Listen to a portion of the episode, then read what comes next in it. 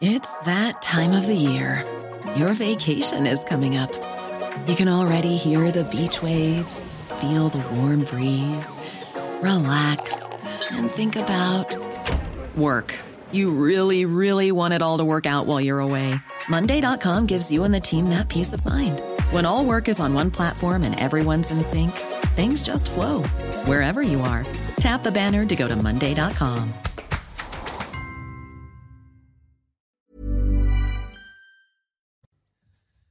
C'est News, il est 5h59. Bienvenue à tous. La matinale, c'est parti à la une ce matin. Le pass vaccinal qui entre en vigueur aujourd'hui. Il prend la place du pass sanitaire.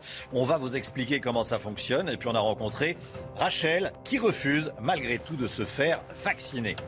Guillaume Pelletier, invité de Laurence Ferrari dans la matinale à 8h15 ce matin. Éric Zemmour va-t-il réussir à faire l'union des droites? On verra ça avec vous. Paul Sugy, à tout de suite Paul.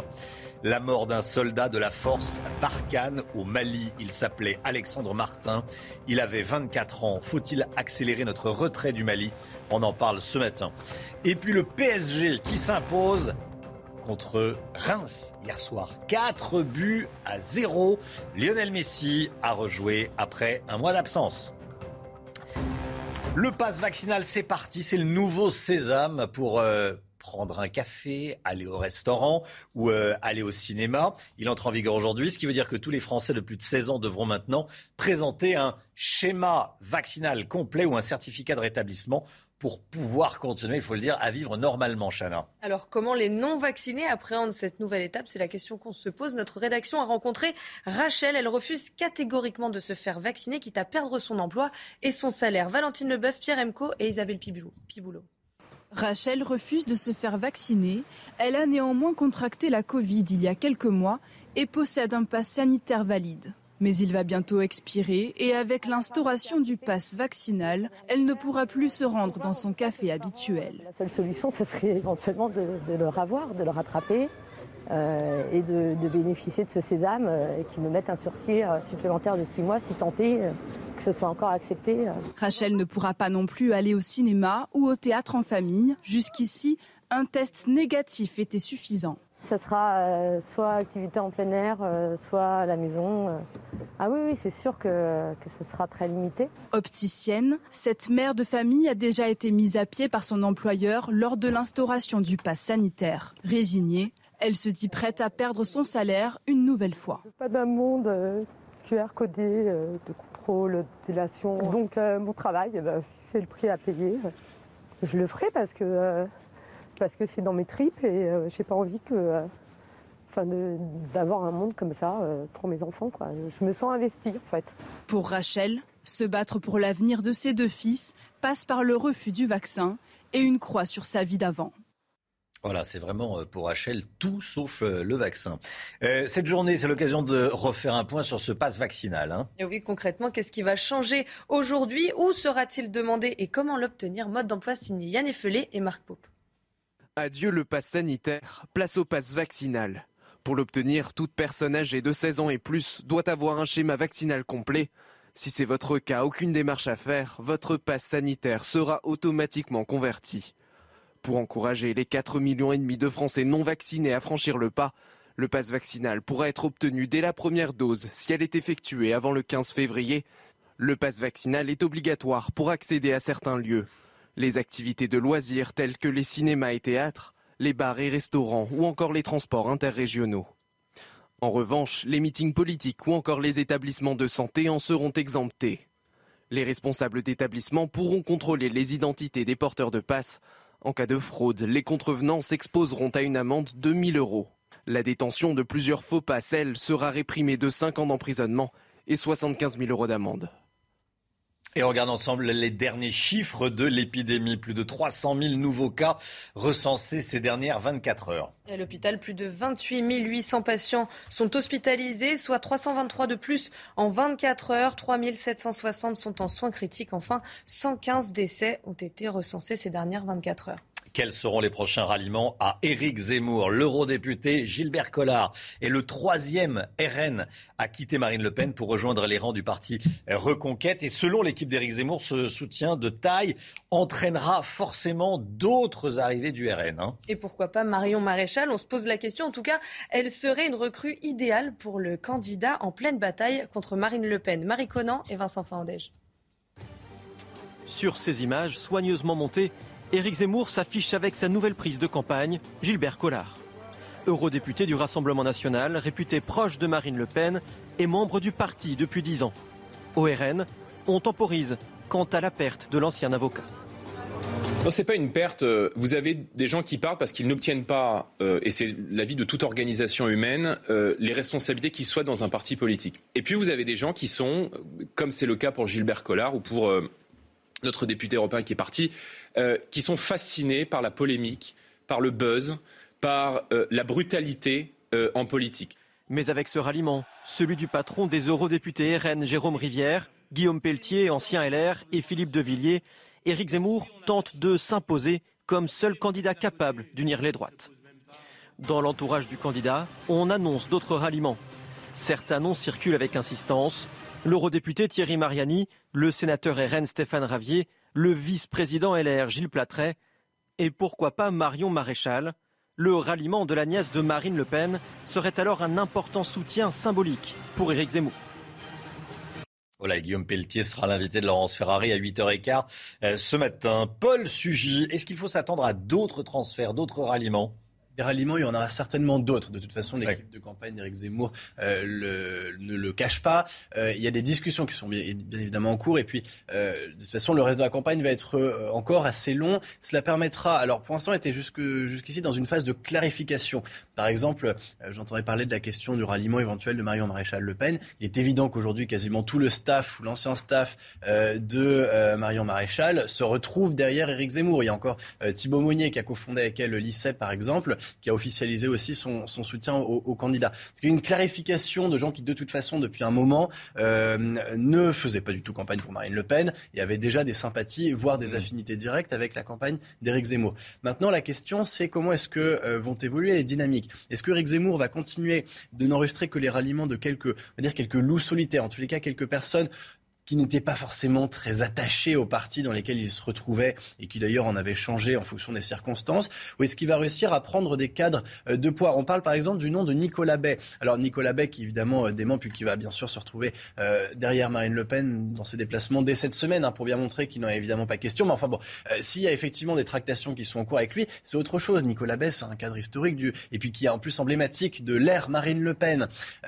et puis évidemment, bah, le but à terme, c'est que si la dynamique se fait évidemment autour de cette union des droites qu'espère Éric Zemmour, eh bien, l'enjeu n'est pas simplement de prendre quelques grands cadres du Rassemblement national, mais aussi d'attirer dans son escarcelle ce qui serait au, sein des partis républicains les cadres de poids susceptibles de se retrouver derrière lui. La cible, mmh. c'est Laurent Wauquiez. Merci beaucoup, Paul Sugy. François Hollande sera-t-il candidat à l'élection présidentielle? Vous avez bien entendu, François Hollande sera-t-il candidat à l'élection présidentielle? On se pose la question après ses déclarations chez nos confrères de France 3. Je ne suis pas encore candidat. Je ne suis pas encore candidat.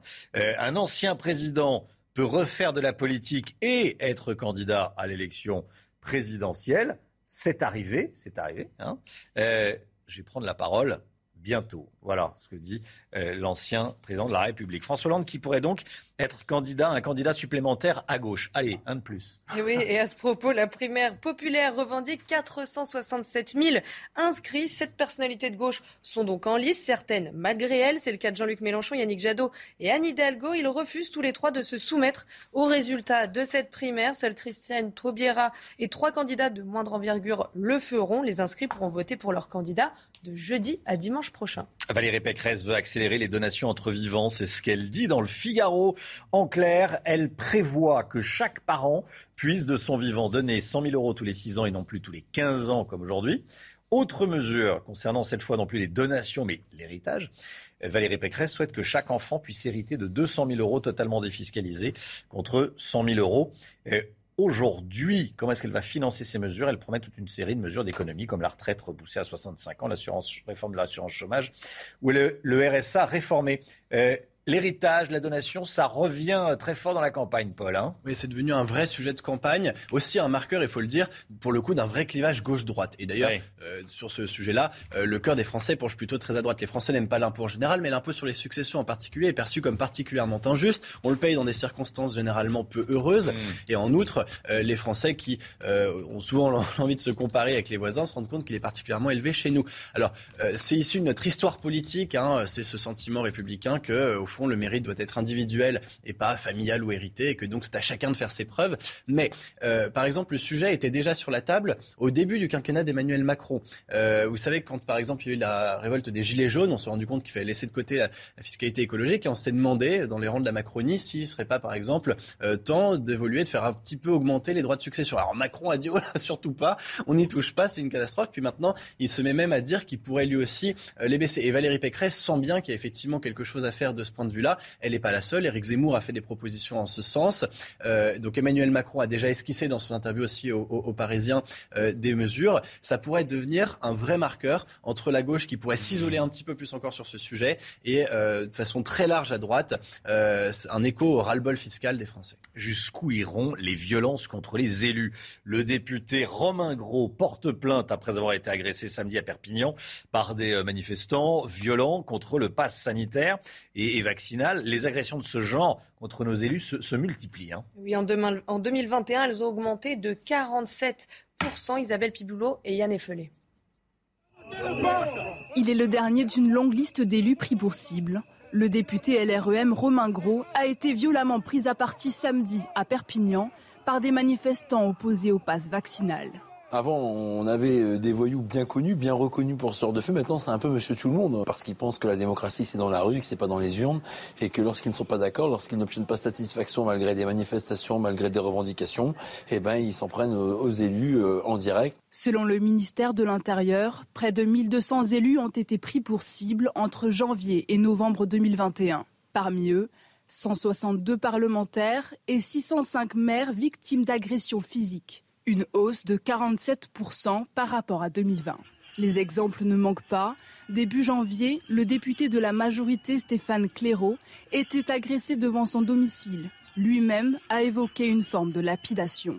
En septembre, le maire de Val-de-Reuil était enfariné à la sortie d'un mariage et la mairie envahie par une trentaine de personnes. Les menaces envers les élus sont elles aussi en augmentation. Depuis le mois de juillet, 535 menaces graves ont été recensées. Une manifestation qui dégénère euh, à Bruxelles. 50 000 personnes ont manifesté contre les restrictions sanitaires. Si elle a commencé dans le calme, la manifestation a dégénéré près du Parlement, euh, donnant lieu à des affrontements entre forces de l'ordre et manifestants. C'était hier dans la capitale belge. La France doit-elle accélérer son retrait au Mali? La question se pose après la mort à nouveau d'un soldat de la force Barkhane. C'était samedi, on l'a appris qu'hier, à Gao, dans une attaque au mortier contre la base française. Hein. Et le brigadier Alexandre Martin avait 24 ans et appartenait au 54e régiment d'artillerie de hier. Emmanuel Macron a fait part de sa très vive émotion hier. Alors qui était Alexandre Martin? Le colonel Pascal Yanni, porte-parole du chef d'état-major des armées, nous répond. Écoutez. Mes, camarades de l'armée terre en parleront beaucoup mieux que moi. Ce que je peux vous dire, c'est que le, brigadier Alexandre Martin était âgé de 24 ans. Ça faisait 6 ans qu'il était euh, engagé au sein de l'armée de terre, au sein du 54e régiment d'artillerie de hier. Et c'était sa troisième mission hors de métropole, puisqu'il avait déjà servi en Guyane et en Martinique. C'était sa première mission au Mali et il était présent au Mali depuis un peu plus de trois mois. Le gouvernement américain déconseille à ses ressortissants de se rendre en Russie. C'est euh, une information de la nuit. À cause de la tension de plus en plus forte à la frontière avec, euh, avec l'Ukraine, Washington craint que ses euh, citoyens, les citoyens américains, soient harcelés, en particulier par la police russe. C'est Elisabeth Guedel qui est en direct avec nous de, New York. Elisabeth, la tension monte d'un cran. Hein Et oui, les États-Unis d'ailleurs se préparent au pire manifestement, puisqu'ils ordonnent aussi euh, le départ des familles des diplomates de l'ambassade américaine de Kiev et euh, des conseils, ou conseils plutôt à ses ressortissants, euh, de quitter au plus vite l'Ukraine par avion, par exemple. Washington explique qu'en cas de conflit, eh bien, l'ambassade américaine ne serait peut-être pas en mesure de les aider à partir dans l'urgence. Ça se tend, on le sent. Joe Biden a eu une réunion ce week-end avec ses conseillers militaires sur le dossier ukrainien et d'après la presse, eh bien, il envisage, le président américain, de déployer des milliers de soldats euh, américains, des navires de guerre et des avions dans les pays euh, de l'OTAN, euh, dans les pays baltes et donc dans l'Europe de l'Est. C'est une démonstration de force pour tenter de convaincre Vladimir Poutine eh de ne pas envahir l'Ukraine. Et c'est aussi un changement de stratégie de la part des États-Unis qui ne cherchent plus, manifestement, à ménager Moscou, comme ça a été le cas pendant des années. Elisabeth Guedel, merci beaucoup Elisabeth. Retour en France, les syndicats de la RATP demandent des actes au gouvernement après une nouvelle agression d'un chauffeur de bus. Ça s'est passé dans le 12e arrondissement de la capitale. Sur les images, on voit un homme frapper euh, la vitre du chauffeur, la vitre du bus, hein, euh, à main nue, avant d'entrer dans le bus et de lui asséner, euh, des coups de poing au, chauffeur. C'est très violent. Tout ça pour une histoire de, de, circulation un accrochage à l'origine entre le bus et la voiture de l'agresseur. Écoutez la réaction du secrétaire général du syndicat autonome Tout RATP. Euh, selon lui, il faut renforcer la sécurité des chauffeurs. Hein. Écoutez. Pour, nous, hein, c'est récurrent au niveau des chiffres qu'on a du bilan social. Après, euh, qui progresse parce que c'est de plus en plus filmé et euh, les images sont de plus. Enfin, c'est jamais supportable, mais c'est de plus en plus violent. Je, veux dire, je pense à, des, événements bien plus graves, malheureusement, à mes collègues qui ont vu euh, leur bus se faire incendier. comment, comment on peut réagir face à ça? On a la boule au ventre, et la boule au ventre, ça se propage. Donc on voit bien qu'il y a, il y a une vraie montée en violence et euh, une vraie inquiétude pour chacun d'entre nous. Cette histoire, dans la matinale, un chirurgien parisien a tenté de vendre aux enchères sur Internet la radio d'une survivante des attentats du Bataclan. Vous avez bien entendu, euh, on se pince sur cette radio euh, médicale. Hein. On voit une balle de Kalachnikov logée dans l'avant-bras de la victime. Et les associations des victimes du 13 novembre sont indignées. La justice et le Conseil de l'ordre des médecins vont être saisis. Toutes les explications avec Clémence Barbier. Un chirurgien a tenté de vendre aux enchères la radio d'un bras d'une de ses patientes, une victime du Bataclan blessée par balle. Les associations des victimes du 13 novembre 2015 sont indignées. L'association se tient aux côtés de la victime de l'attentat, qui est aujourd'hui victime aussi de la bêtise et de la cupidité d'un médecin qui a visiblement oublié le code de déontologie et semble dépourvu de la jugeote comme de l'empathie la plus élémentaire. Ce chirurgien parisien espérait vendre la radio pour 2450 euros, sans autorisation de sa patiente, en violation du secret médical et contre toutes les règles de déontologie. Lorsqu'on est dans la cupidité de l'exploitation commerciale, dans un contexte où il y a en plus la dramaturgie liée à ce qui s'est passé euh, au Bataclan, il y a quelque chose d'insupportable et euh, qui, à beaucoup de niveaux, justifie euh, une poursuite, une mise en cause. Le directeur des hôpitaux de Paris a lui aussi dénoncé un acte scandaleux et compte saisir la justice et le Conseil de l'ordre des médecins. Non mais c'est, ça veut dire qu'il y a quand même un chirurgien qui s'est dit tiens, ça va être une bonne idée que de vendre la radio d'une victime du Bataclan. C'est évidemment indigne. Ça indigne le Conseil de l'ordre, ça indigne les autres médecins, ça indigne tous les Français. Je ne sais pas comment ça peut arriver à l'esprit de quelqu'un de se dire tiens, je vais vendre, je vais vendre, je vais pas euh, ne serait, même, même la rendre publique. Euh, il peut y avoir débat et ça se fait pas, bien sûr. Et là, la vendre, ça n'y rien comprendre. Le Paris Saint-Germain a vécu une belle soirée hier au, Parc des Princes en clôture de la 22e journée de Ligue 1. Les Parisiens ont battu Reims 4 buts à 0 grâce à des buts de Marco Verratti et Sergio Ramos et du Rémois Faes contre son camp. Alors il y a débat sur le but contre son camp parce qu'en réalité le tir était de, de Marco Verratti. Hein, et, effectivement, le Rémois l'a dévié un petit peu. Là, on ne sait pas si on l'attribue à Marco Verratti ou euh, au Rémois. Vous, aviez, vous avez fait votre choix, vous. Hein ah bah, c'est un, un, but du Rémois. C'est pas, pas un but de, de, Marco Verratti. Bon, on, verra. Il y, a, il, y a deux, il y, a, deux, écoles sur ce but. Toujours est-il 4-0 pour les Parisiens. Puis c'était le retour de Messi. Euh, le couturier Thierry Mugler est mort hier à l'âge de 73 ans. Oui, on l'a appris cette nuit. Romain, son attaché de presse précise qu'il s'agit d'une mort naturelle et inattendue. Le créateur français devait annoncer de nouvelles collaborations en début de semaine. Thierry Mugler, qui a marqué l'histoire de la couture avec des robes aux épaules accentuées, au décolleté plongeant et aux tailles corsetées, des célèbres stars portaient ses créations comme Beyoncé et Lady Gaga. Le chiffre écho à présent avec la mise en vente de la célèbre banque ING en France. C'était la première banque sur Internet. Euh, ça signe l'échec d'une banque où tout est gratuit, Eric de Ritmaten. Attention, hein, c'est pas une faillite, bien sûr. C'est juste la euh, ING France, c'est une banque néerlandaise qui est, qui est mise en vente. Ça pourrait être la Société Générale d'ailleurs qui pourrait racheter. Absolument, surtout, c'est le premier effet du tout gratuit. Hein, les banques qui vous promettent dans tous les journaux, vous ne payez rien, tout est gratuit, c'est vraiment un signe. Hein. Ça montre que finalement, si vous n'avez pas des rémunérations comme des taux d'intérêt suffisamment hauts pour tenir le coup, ou des crédits immobiliers qui rapportent hein, aux banques, eh bien, euh, les banques ont du mal. Alors là, dans le cas d'ING France, que tout le monde connaît, que tout le monde a connu, ce sont quand même un million de comptes qui sont concernés, même s'il y en avait beaucoup qui étaient déjà inactifs. Effectivement, ça peut être Boursorama de la Société Générale ou Fortuneo du Crédit Mutuel qui pourrait reprendre le, portefeuille clientèle. Mais on voit bien que cette banque qui avait quand même euh, plus de 20 ans d'existence en France, l'une des premières, ING, qui est d'origine néerlandaise, eh bien, elle est obligée d'arrêter son activité. Alors, les autres, pourquoi survivent-elles, allez-vous me dire? C'est vrai qu'elles survivent parce qu'elles ont derrière des grands réseaux. La plupart des banques que vous voyez en ligne appartiennent aux principales grandes banques françaises, mais les experts le disent, pratiquement aucune n'est rentable aujourd'hui. Donc ça veut dire que le tout gratuit, le zéro frais, c'est impossible. Vous avez en plus une nouvelle concurrence qui arrive, les néobanques et tout ce qui sont les, paiements électroniques modernes, c'est-à-dire, vous savez, euh, les, euh, les, banques qui, vendent des paiements électroniques comme Lydia, où vous avez aussi le compte Nickel. Là, c'est gratuit, mais il n'y a pas tellement de, de frais de gestion et d'organisation derrière. Et puis là, on a des nouvelles qui arrivent. Il y a Conto pour les PME, les TPE, disons les toutes petites entreprises. Là, elles inversent la machine. Elles disent non, on fera payer pas grand-chose, mais on fera payer quand même les comptes d'entreprise. Et là, ça marche. Ça fait un tabac. Peut-être que la recette est enfin trouvée. Éric Dorit Maten, merci Éric. Restez bien avec nous sur CNews. Beaucoup d'informations. Attention, hein, le pass euh, vaccinal entre en vigueur ce matin. Fini le pass sanitaire, c'est le pass vaccinal euh, qui entre en vigueur. Euh, certains ne veulent pas se faire vacciner malgré tout. Vous avez entendu Rachel il y a quelques instants. On verra le reportage, bien sûr.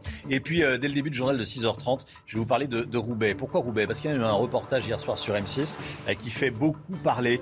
Une rue euh, compte de nombreux commerces liés à l'islam radical et on y vend notamment des poupées sans visage. Vous avez bien compris parce que euh, pour euh, répondre aux préceptes de l'islam radical, on va vous montrer de quoi il s'agit et ça va vous faire réagir forcément. Restez bien avec nous sur CNews. À tout de suite. Rendez-vous avec Pascal Pro dans l'heure des pros, du lundi au vendredi de 9h à 10h30.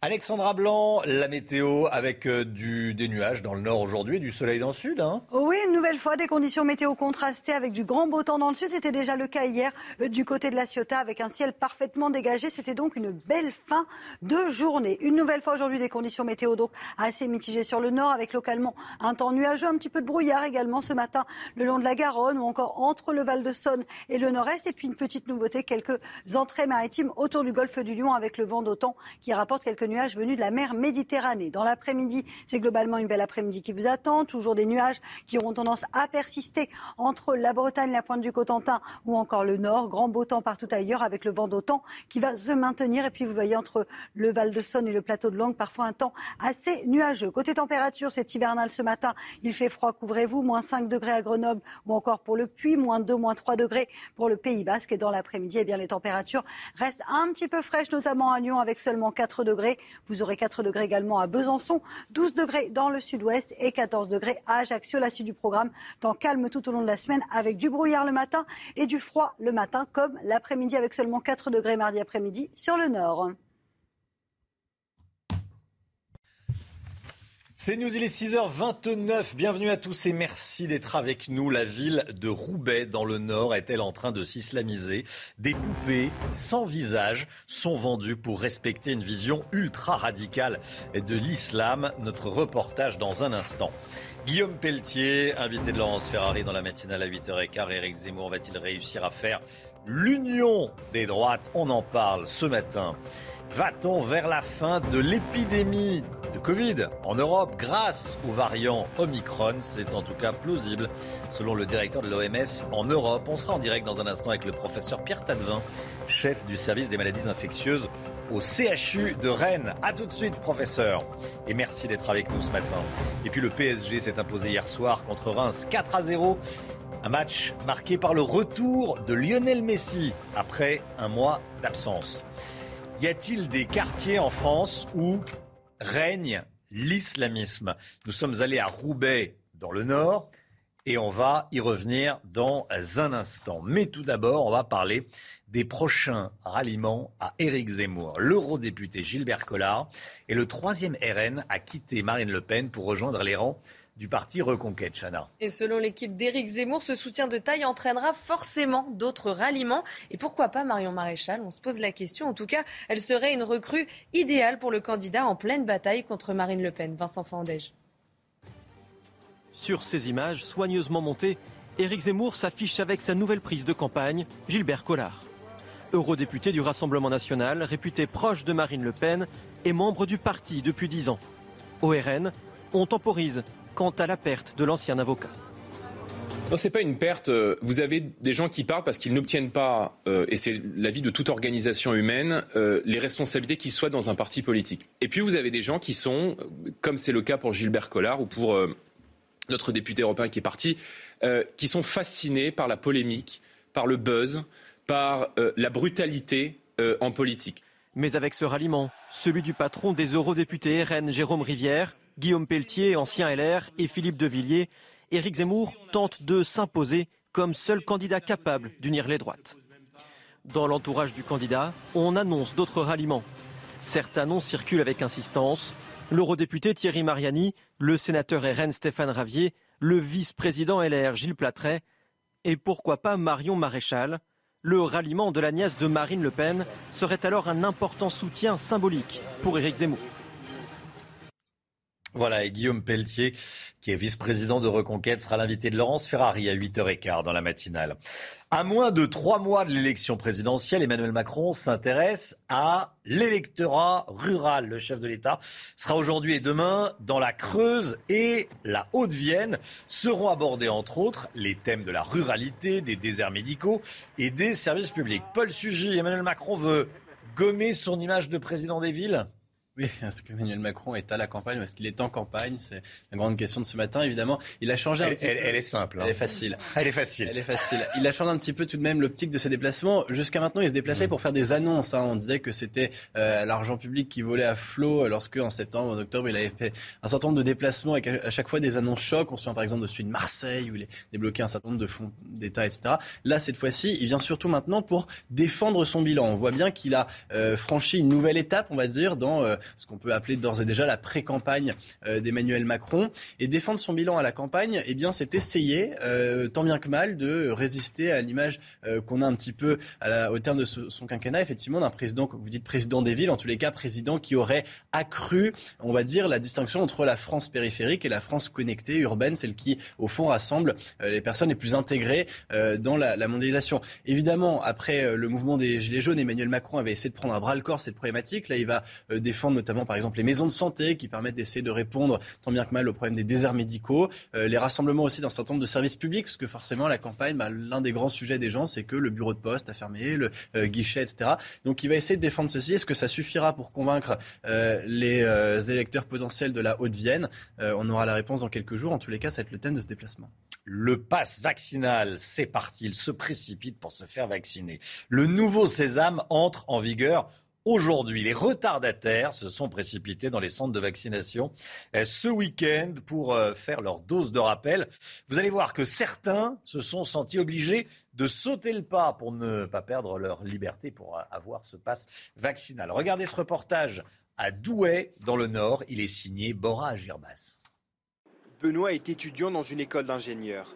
Après avoir retardé sa dose de rappel, l'arrivée du pass vaccinal l'oblige à sauter le pas. J'ai essayé de faire au dernier moment, mais en même temps, voilà, il fallait, il fallait le faire avant la date. du coup, j'essaie de repousser au maximum. Et aujourd'hui, voilà, c'était la dernière possibilité. Ça tombe euh, à la limite. Et si je veux pouvoir profiter des activités en société, voilà, faut vraiment que, que je le fasse aujourd'hui. Dans ce centre de vaccination, les prises de rendez-vous ont explosé ce week-end. avec plus de 900 injections ce samedi. Nous avons une semaine très calme, comme dans tous les centres de vaccination. Depuis hier après-midi et aujourd'hui, nous avons beaucoup plus de monde. Les gens se sont rendus compte qu'à partir de lundi, euh, ben, il faudrait un cycle vaccinal complet. Un peu plus loin, Romuald reçoit sa troisième dose du vaccin. Pour lui, l'hypothèse de perdre son travail l'oblige à se faire vacciner. J'ai appris cette semaine qu'il y avait le, le pass vaccinal qui rentrait en fonction à partir de lundi. Pour pouvoir continuer à effectuer mon travail euh, sereinement, j'ai préféré me faire vacciner. En France, près de 5 millions de personnes ne sont toujours pas vaccinées contre la Covid-19. Voilà, vaccination, le, branle-bas de combat. On vous donne la parole tous les matins dans, dans la matinale. C'est votre avis.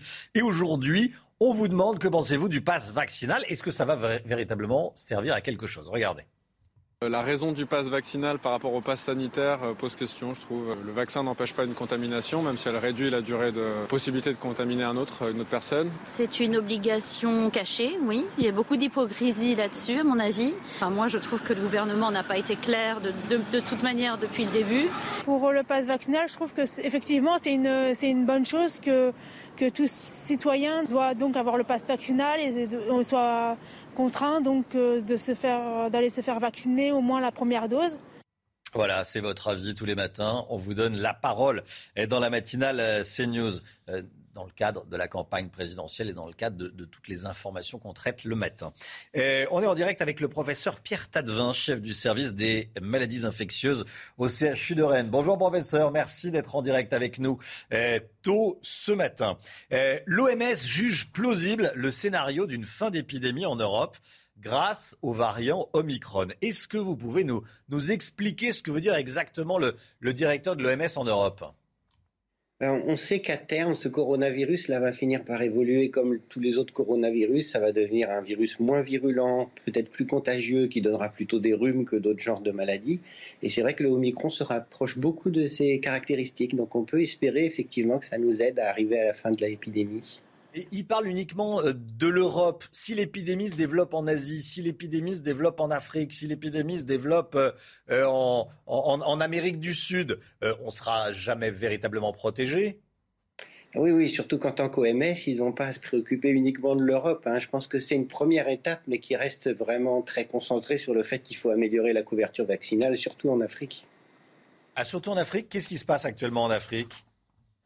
Les pays les mieux vaccinés doivent être à 40% de couverture vaccinale et globalement le continent est vacciné à 10%. Alors pour l'instant ils n'ont pas énormément souffert puisque c'est probablement des populations plus jeunes et peut-être un peu plus résistantes, mais il y a eu beaucoup de cas, il y a eu probablement beaucoup de décès qui n'ont pas été identifiés malheureusement.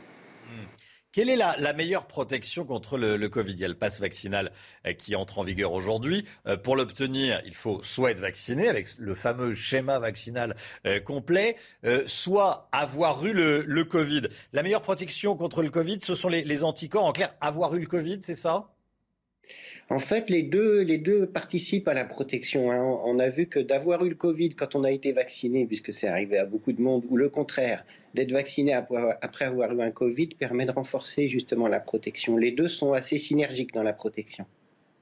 Ah oui, ah oui, c'est ça, c'est ça, c'est important ce que vous nous dites ce matin. Euh, ce que je voulais également euh, que vous nous, euh, je voulais qu'on en discute ensemble.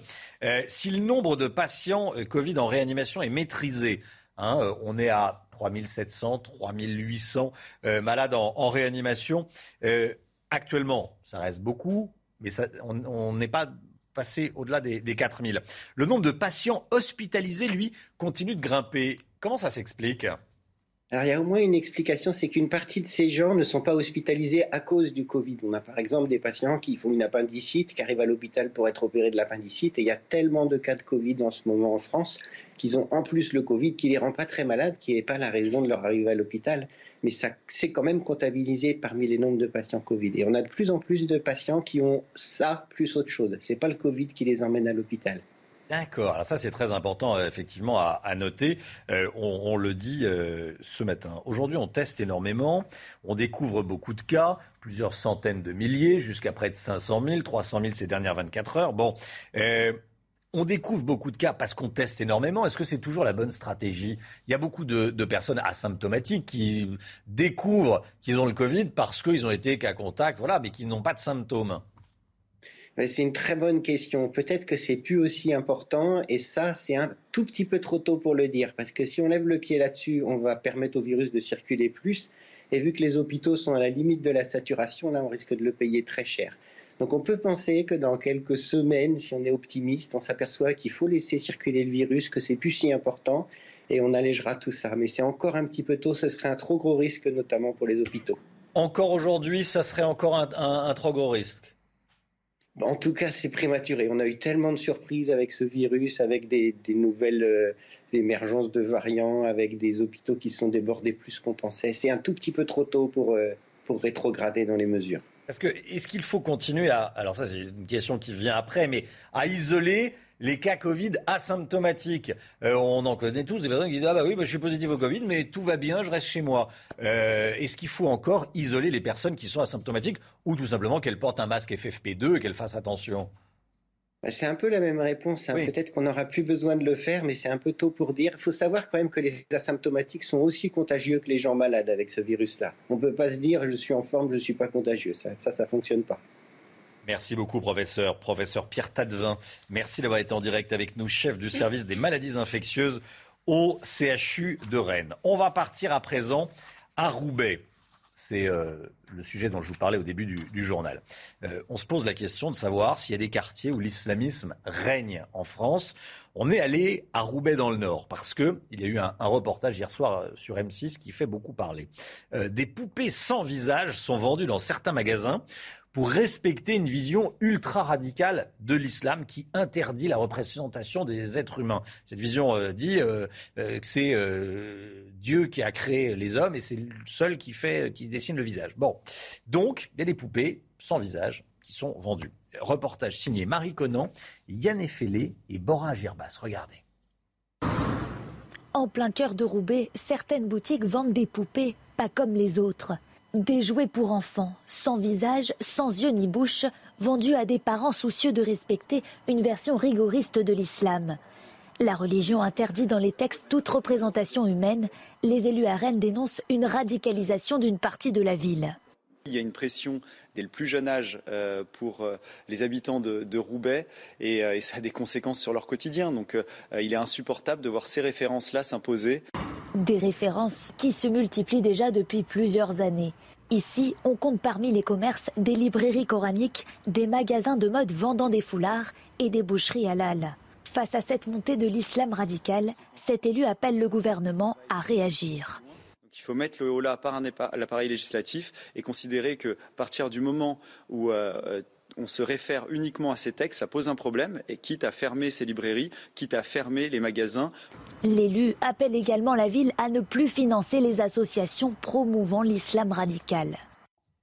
Voilà, et on sera avec Alexandre Delval à 8h30, spécialiste de l'islam radical. Il sera avec nous dans la matinale CNews. Notez que Gérald Darmanin annonce la fermeture d'un site internet au contenu salafiste. Il l'a dit justement hier soir chez nos confrères d'M6.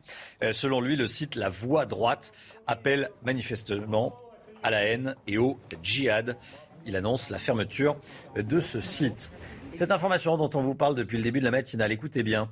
Euh, François Hollande déclare Je ne suis pas encore candidat. Je ne suis pas encore candidat. Euh, un ancien président peut refaire de la politique et, virgule, c'est arrivé, être candidat à l'élection présidentielle. Il parlait de, euh, il parlait de, Nicolas Sarkozy et il dit Je vais prendre la parole bientôt. François Hollande sera-t-il candidat à la présidence de la République, il faut dire, il, manque des candidats à gauche, hein, Paul Sugy. il y a un espace, on peut tenter. je rigole, bien sûr, je rigole, bien sûr, il y en a tellement. Il y en a tellement. Quelle, euh, quelle erreur d'analyse. Il, est, il a été le fossoyeur de la gauche de la gauche. Le Paris Saint-Germain a vécu une belle soirée hier au Parc des Princes en clôture de la 22e journée de, Ligue 1. Les Parisiens ont battu Reims 4 buts à 0. Deux buts signés Marco Verratti, même s'il a été aidé un peu par un Rémois. Deux buts pour Marco Verratti. Sergio Ramos euh, a fait le reste. Le ballon d'or, Lionel Messi est également sur le terrain présent. Euh, il était absent depuis un mois. Allez, l'instant musique tout de suite. L'instant musique, réveil en musique comme tous les matins. Ce matin, on écoute Scorpion avec Rock Bolivar.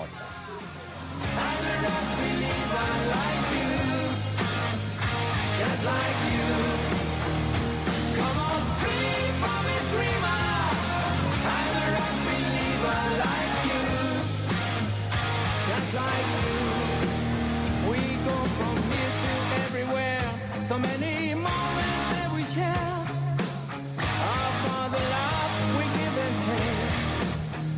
Love came to me so many ways. No matter what some haters say. No one can take our dreams away. Scream for me,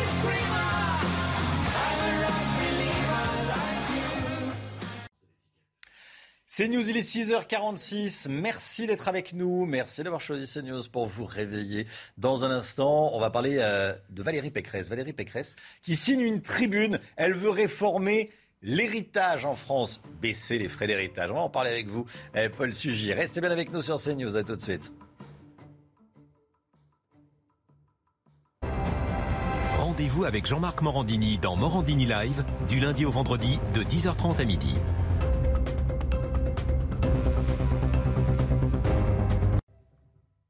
C'est News, il est 6h52, la politique avec vous, Paul Sugy. Paul, on va parler héritage. Valérie Pécresse propose dans le Figaro de supprimer les droits de succession pour 95% des Français. C'est l'une des mesures économiques phares qu'elle vient de dévoiler de son programme. Expliquez-nous. Oui, effectivement. Alors Valérie Pécresse intervient sur un débat qui en fait a déjà été introduit dans la campagne hein, depuis un petit moment. D'abord par l'un de ses lieutenants, Éric Ciotti, avait fait aussi des propositions euh, choc avec des formules euh, qu'on a retenues. Il parlait euh, de la fiscalité sur l'héritage quasiment comme d'un impôt sur la mort. Et euh, Éric Zemmour aussi avait eu l'occasion lui-même de revenir là-dessus. Alors ce que Valérie Pécresse propose, c'est effectivement d'exempter de droits de succession en fait la plupart des ménages français. En France, on hérite beaucoup, 40% à peu près des, des ménages euh, ont à un moment ou à un autre dans leur vie touché un héritage, mais on hérite souvent de petites sommes, ou en tous les cas de sommes raisonnables. Ce que Valérie Pécresse propose, c'est au fond de ne maintenir euh, la fiscalité sur la succession que pour les très gros héritages. Euh, donc effectivement, elle arrive à un calcul au cours duquel 95% environ des Français en seraient exemptés. Et puis elle veut aussi euh, proposer une autre mesure qui permettrait de réduire considérablement en fait l'écart entre deux donations que l'on peut faire à ses enfants. L'idée étant que avant même le moment de l'héritage, les parents qu'ils souhaitent puissent donner à, leur, à leurs enfants et à leurs petits enfants. Et puis même, elle veut faire aussi une mesure qui permettre de donner aussi plus facilement euh, aux neveux et nièces et aux frères et sœurs. Donc l'idée est que vraiment euh, euh, Valérie Pécresse s'engage à ce que, si elle est élue présidente, le fait de transmettre son patrimoine aux générations futures soit beaucoup plus simple pour les Français et se fasse avec une réduction drastique de la fiscalité sur, ces, sur ces donations et sur l'héritage. Éric Zemmour et Emmanuel Macron aussi ont déjà exprimé leur souhait de réduire la taxation sur l'héritage. hein. C'est le sujet en ce moment. Bah, en tous les des cas, c'est un sujet qui effectivement intéresse beaucoup les différents candidats, euh, en tous les cas au moins à droite. Euh, en fait, Emmanuel Macron avait été confronté à la question dès le début de son mandat. Il avait euh, très vite écarté une proposition que lui faisaient les gens parmi sa majorité dans ses soutiens proches, d'augmenter un petit peu les droits de, de succession. C'est un impôt qui est très politique parce que, évidemment, toute la question autour de cela, c'est une question qui est au, au fondement même de notre pacte social, c'est celle du mérite. Est-ce qu'on doit récompenser le mérite individuel ou est-ce qu'on doit permettre, au fond, une reconnaissance d'un mérite collectif, familial C'est-à-dire, est-ce qu'il est normal, légitime, euh, de pouvoir euh, faire en sorte que les enfants profitent euh, de la fortune passée des efforts de leur père? Derrière, c'est aussi la question du rapport à la famille. que leur père. Euh, Leur mère. Je vais te père au, au pluriel, en tous les Ah cas, oui. de, de- de leur ascendance. Euh, et donc, l'idée aussi, par exemple, d'une transmission euh, familiale, même des entreprises. Ça pourrait, par exemple, euh, Valérie Pécresse aussi aborde le sujet. Elle veut euh, favoriser aussi euh, la transmission d'activités économiques au sein de la famille. Euh, Emmanuel Macron, donc, finalement, avait refusé d'y toucher euh, au moment même où ses lieutenants lui disaient, bah, ça serait peut-être plus une mesure plus euh, sociale, par exemple, que la, la fiscalité sur, sur l'écologie. Et c'est devenu, en tout cas, un vrai marqueur politique, puisque, bah, par exemple, Ça, c'est la nouveauté. Hein. oui, c'est la, c'est la nouveauté, puisque par exemple, bah, euh, Jean-Luc Mélenchon lui a réaffirmé euh, sa volonté euh, de plafonner à 12 millions d'euros l'héritage, c'est-à-dire qu'il dit au-delà, je prends tout. Donc on voit bien que c'est une forme de résurrection au fond d'un vrai clivage gauche-droite Mmh. sur cette question-là. En tous les cas, l'avis des Français, lui, il est très tranché. 85% d'opinion favorable pour la mesure que propose Valérie Pécresse. Ce qui est intéressant quand même, c'est que Jean-Luc Mélenchon obtient à peu près 55% d'opinion favorable sur son idée de plafond. C'est-à-dire que au fond, les Français Français sont très majoritairement d'accord pour alléger les droits de succession, mais en revanche, l'idée d'un plafond, donc l'idée qu'on ne puisse pas hériter au-delà d'un certain montant, euh, euh, leur, ne leur est pas complètement désagréable. Merci. pas complètement désagréable. Bah, 55%, c'est inutile. bien sûr, bah oui, bien sûr, bien sûr, bien sûr. Bon, je vous taquine, hein, mais c'est vrai que la, fortune, euh, ça, va être le père ou la mère, bien sûr, bien sûr. La fortune des, parents. Euh, merci beaucoup, Paul Sujet. 8h15, Guillaume Pelletier, vice-président de Reconquête, sera l'invité de Laurence Ferrari. Soyez là si vous le pouvez. Euh, Guillaume Pelletier, invité de la matinale, interrogé par Laurence Ferrari. 8h15. Le temps tout de suite, Alexandra Blanc. Alexandra, vous nous emmenez à Cannes. Oui, on prend la direction de Cannes. On attend en moyenne 13 degrés cet après-midi. Conditions météo donc presque printanières dans le sud, un petit peu à l'image d'hier où les conditions météo sont restées très agréables avec un temps sec et ensoleillé. Ce sera le cas également aujourd'hui. Alors ce matin, un temps parfois assez brumeux, notamment sur les régions du nord ou encore le long de la Garonne, avec localement euh, quelques petits bancs de brouillard qui s'avèrent givrants en raison de températures négatives. On retrouve également un temps brumeux et nuageux entre le Val de Saône et le plateau de Langue. Quelques entrées maritimes également autour du golfe du avec le retour du vent d'autant. Dans l'après-midi, c'est globalement une belle après-midi qui vous attend. Quelques nuages devraient néanmoins persister entre la Bretagne, le nord ou encore l'ouest du bassin parisien. Partout ailleurs, du soleil avec néanmoins toujours le maintien du vent. Les températures, températures hivernales ce matin, moins 5 degrés à Grenoble ou encore pour le Puy, moins 2, moins 3 degrés pour le Pays Basque ou encore moins 2 degrés à Lyon. Et dans l'après-midi, eh bien, les températures restent bien trop fraîches pour la saison avec seulement 4 petits degrés pour le Lyonnais. Vous aurez 4 degrés à Besançon, 7 degrés à Paris, tandis que la douceur revient dans le sud-ouest avec en moyenne 11 degrés pour le Pays Basque et vous aurez localement jusqu'à 14 degrés en Corse. La suite du programme, conditions météo calme tout au long de la semaine grâce à ces conditions météo dites anticycloniques, nuages le matin, soleil l'après-midi et puis regardez mercredi beaucoup de grisailles sur le nord avec des températures qui vont très légèrement repasser en dessous des normales de saison. Donc un temps très calme prévu au moins jusqu'à la fin du mois de janvier. C'est News, il est 6h59 pile. Bienvenue à tous. Merci d'être avec nous. Merci d'avoir choisi CNews pour démarrer votre journée de lundi 24 janvier et votre début de semaine. On est bien, on est ensemble. Le pass vaccinal, il entre en vigueur Aujourd'hui, ce matin, ça y est, à quoi va-t-il servir? Est-ce qu'il va vraiment servir à quelque chose?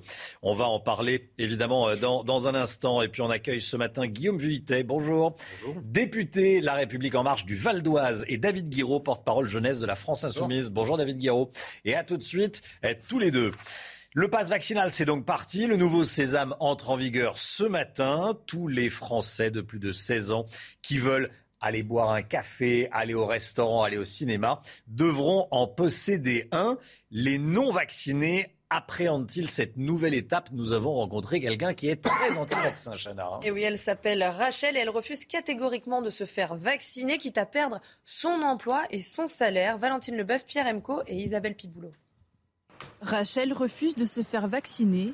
Elle a néanmoins contracté la Covid il y a quelques mois et possède un pass sanitaire valide. Mais il va bientôt expirer et avec l'instauration du pass vaccinal, elle ne pourra plus se rendre dans son café habituel. La seule solution, ce serait éventuellement de, le revoir, de le rattraper. Euh, et de, bénéficier de ce sésame euh, et qui me mette un sursis euh, supplémentaire de six mois si tenté que ce soit encore accepté. Rachel ne pourra pas non plus aller au cinéma ou au théâtre en famille. Jusqu'ici, un test négatif était suffisant. Ce sera euh, soit activité en plein air, euh, soit à la maison. Euh. Ah oui, oui, c'est sûr que, que ce sera très limité. Opticienne, cette mère de famille a déjà été mise à pied par son employeur lors de l'instauration du pass sanitaire. Résignée, elle se dit prête à perdre son salaire une nouvelle fois. Pas d'un monde QR codé, de contrôle, de délation. Donc mon travail, eh ben, c'est le prix à payer. Je le ferai parce que parce que c'est dans mes tripes et euh, j'ai pas envie que, euh, enfin, d'avoir un monde comme ça euh, pour mes enfants. Je me sens investie en fait. Pour Rachel, se battre pour l'avenir de ses deux fils passe par le refus du vaccin et une croix sur sa vie d'avant. Alors, on va parler du pass vaccinal dans, un instant. Euh, y aura-t-il de nouveaux ralliements à Éric Zemmour L'eurodéputé Gilbert Collard et le troisième RN a quitté Marine Le Pen pour rejoindre les rangs du parti Reconquête? Selon l'équipe d'Éric Zemmour, ce soutien de taille entraînera forcément d'autres ralliements. Hein. Et pour le président du Rassemblement national, Jordan Bardella, ceux qui partent cèdent au buzz Éric Zemmour. Écoutez-le, il était chez Jean-Pierre Elkabbach hier sur CNews. C'est pas une perte. euh, Vous avez des gens qui partent parce qu'ils n'obtiennent pas euh, les responsabilités qu'ils souhaitent dans un parti politique. Et puis vous avez des gens qui sont, euh, comme c'est le cas pour Gilbert Collard, qui sont fascinés par la polémique, par le buzz, par la brutalité euh, en politique. Je pense que c'est une voie de garage, c'est une voie sans issue qui ne permet pas de gagner l'élection présidentielle. Moi, je dis que toutes les voix patriotes doivent aller à Marine Le Pen dès le premier tour. Et que euh, euh, voter Éric Zemmour pour que euh, on fasse perdre 10% à Marine Le Pen, ça n'a aucun intérêt et ça renforcera Emmanuel Macron. Voilà, et notez bien que Guillaume Pelletier sera l'invité de Laurence Ferrari. À 8h15 ce matin, Gérald Darmanin annonce la fermeture d'un site internet au contenu salafiste. hein. Oui, le ministre de l'Intérieur l'a dit hier soir chez nos confrères de M6. Selon lui, le site La Voix droite appelle manifestement à la haine et au djihad. Le site propose des cours audio, des conférences et des prêches délivrées, notamment par l'ancien imam de Pantin, cet imam qui avait été écarté de la mosquée de Pantin après l'assassinat de Samuel Paty. Voilà, c'était dans un document, un documentaire de nos confrères d'M6, donc, dont euh, vous nous parliez, Chana, à l'instant, qui vous a fait beaucoup réagir. David Guiraud, porte-parole jeunesse de la France Insoumise. Et euh, on va en parler également avec vous, Guillaume Vuittet, député La République En Marche du, Val d'Oise. C'est un, documentaire d'M6 euh, sur la ville de Roubaix, avec, euh, on y voit notamment une rue avec des librairies islamistes. On ne vend que des vêtements musulmans dans les boutiques, dans les magasins de, de- de vêtements, et des poupées sans visage pour respecter les préceptes de l'islam radical. Ça nous a beaucoup choqué, étonné euh, qu'on vende des, poupées comme ça sans visage. Ça vous a fait réagir, David Guiraud? Dites-nous ce que vous en pensez. Vous connaissez bien Roubaix. Bah écoutez, euh, à trois mois des élections, un reportage sur l'islam pour nous dire que l'État nous protège et que le ministre de l'Intérieur Intérieur fait euh, tout ce qu'il y a de bien dans le pays pour nous protéger des islamo-terroristes, parce que c'est un peu ça le lien qui est fait. Moi, je, vous assure, vous ne vous rendez pas compte du niveau de dégoût et de fatigue des habitants de Roubaix. J'y étais samedi.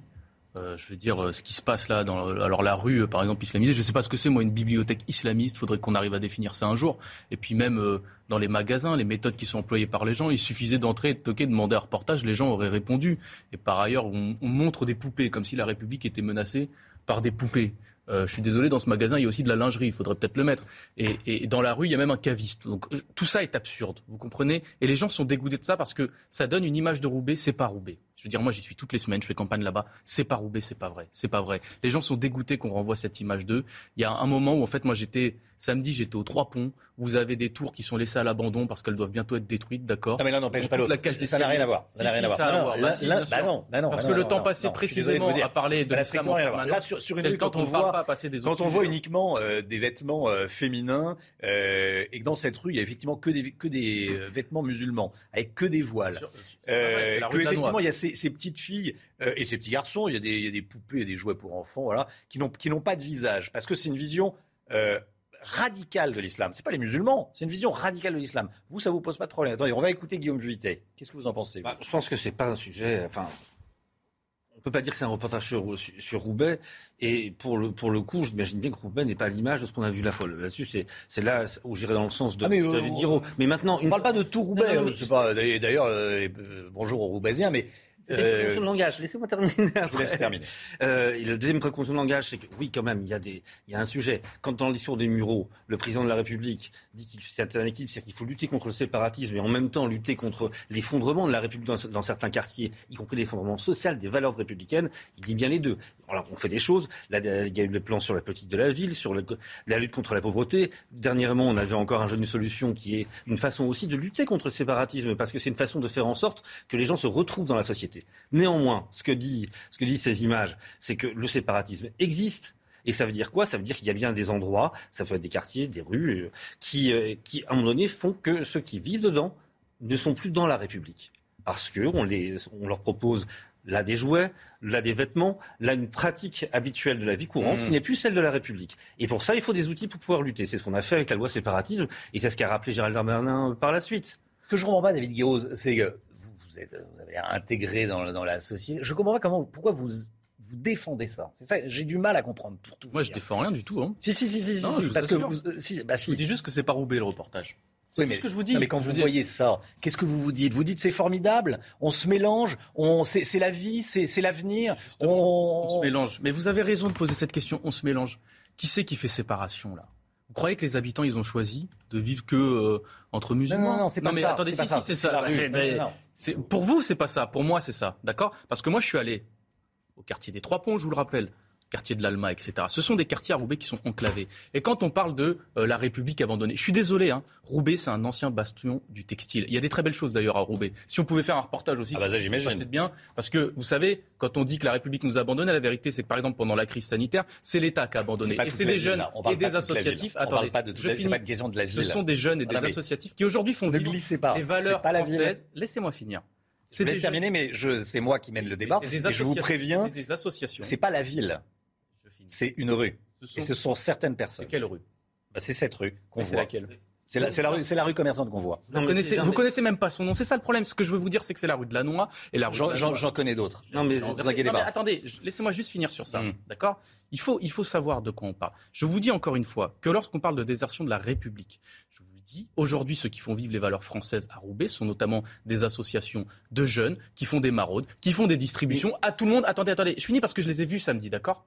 Et ils m'ont dit leur rapport aux médias. Ils demandent même plus aux gens de venir pour traiter de la misère, ils ont compris que personne ne le ferait. Mais dis juste, écoutez, quand vous parlez de la ville, parlez un peu des choses positives à Roubaix, d'accord? Il se passe des belles choses à Roubaix. Il Pourquoi se est-ce qu'on passe des- certainement, et, Pourquoi et- et- Alors, et il à la le lecture de la Voix du Nord, et on le voit, Voilà. et, et on en parle également sur CNews. Alors, il est où le reportage sur ça? Parce Je que- vous parle pas des, des belles choses, je vous parle de ça, de ce qu'on voit là. C'est pour ça que je comprends Eh ben, pas je dis à M6, je dis à Guillaume M6. Vuittet. Madame, j'aimerais dire Guillaume.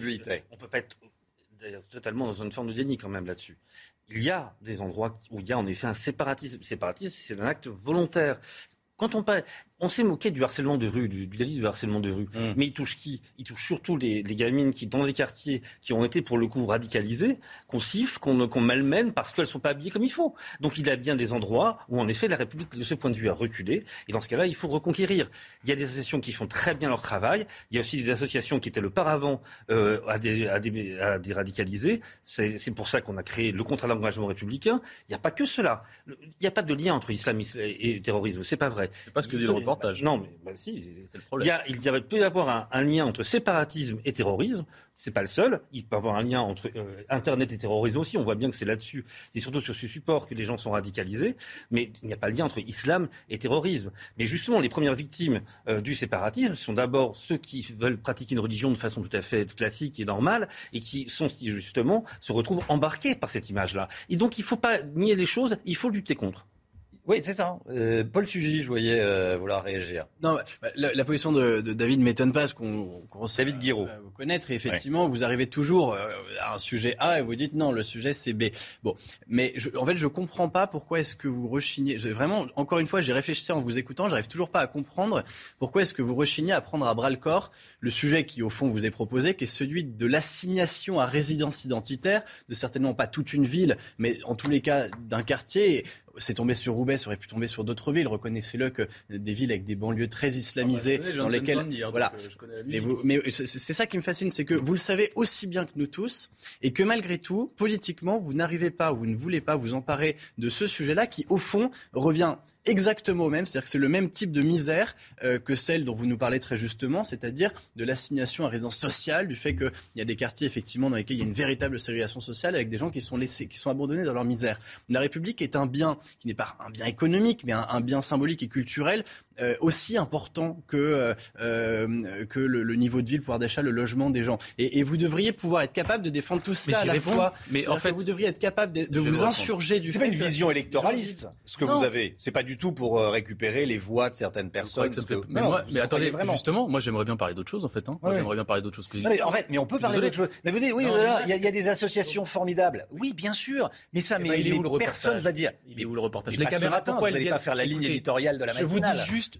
mais je vous dis juste comme disent les jeunes. Hein, c'est elles sont où les caméras? Pour parler d'autre chose que d'islam et de sécurité dans les quartiers Et là, sont on parle d'un- de Donc, non, mais qui je, vous dis juste ce que pensent les gens. C'est même pas moi qui le dis, d'accord? C'est même pas moi. Et je veux, je veux juste vous dire, moi j'en parle de la question euh, de l'identité française. J'ai pas de problème. J'ai même pas de problème à, à m'engueuler, etc. Là-dessus. C'est pas ça la question. C'est qu'aujourd'hui vous avez un reportage qui donne une image désastreuse d'une ville. La ville, l'image de cette ville est saccagée par ce reportage. Et donc je vous dis juste que c'est ça aussi qui favorise le fait que les gens se disent ah bah si c'est comme ça, je, je laisse tomber. Voilà, c'est ça Roubaix. Bah vas-y, je vais vivre là-dedans. Et, Et, là-dedans, je vous dis encore une fois, je le dis à M6, pas à vous, hein, mais à M6, hein, s'ils veulent faire des, reportages sur euh, les écoles non mixtes, etc. Mais regardez, là, à 20 minutes à pied, là, derrière le parc Citroën, vous avez une école privée catholique qui fait de la non-mixité. Est-ce que c'est un motif de dissolution de l'école? Je ne crois pas. Voilà. Et donc, au bout d'un moment, il y a aussi des gens qui se disent, on en a marre qu'à chaque fois que ce soit pas de la on ne coupe pas. C'est pas la même chose. Guillaume Vous mélangez totalement. Excusez-moi, mais ça vous égarez. Pour le coup, c'est pas qu'un problème de marketing. Enfin,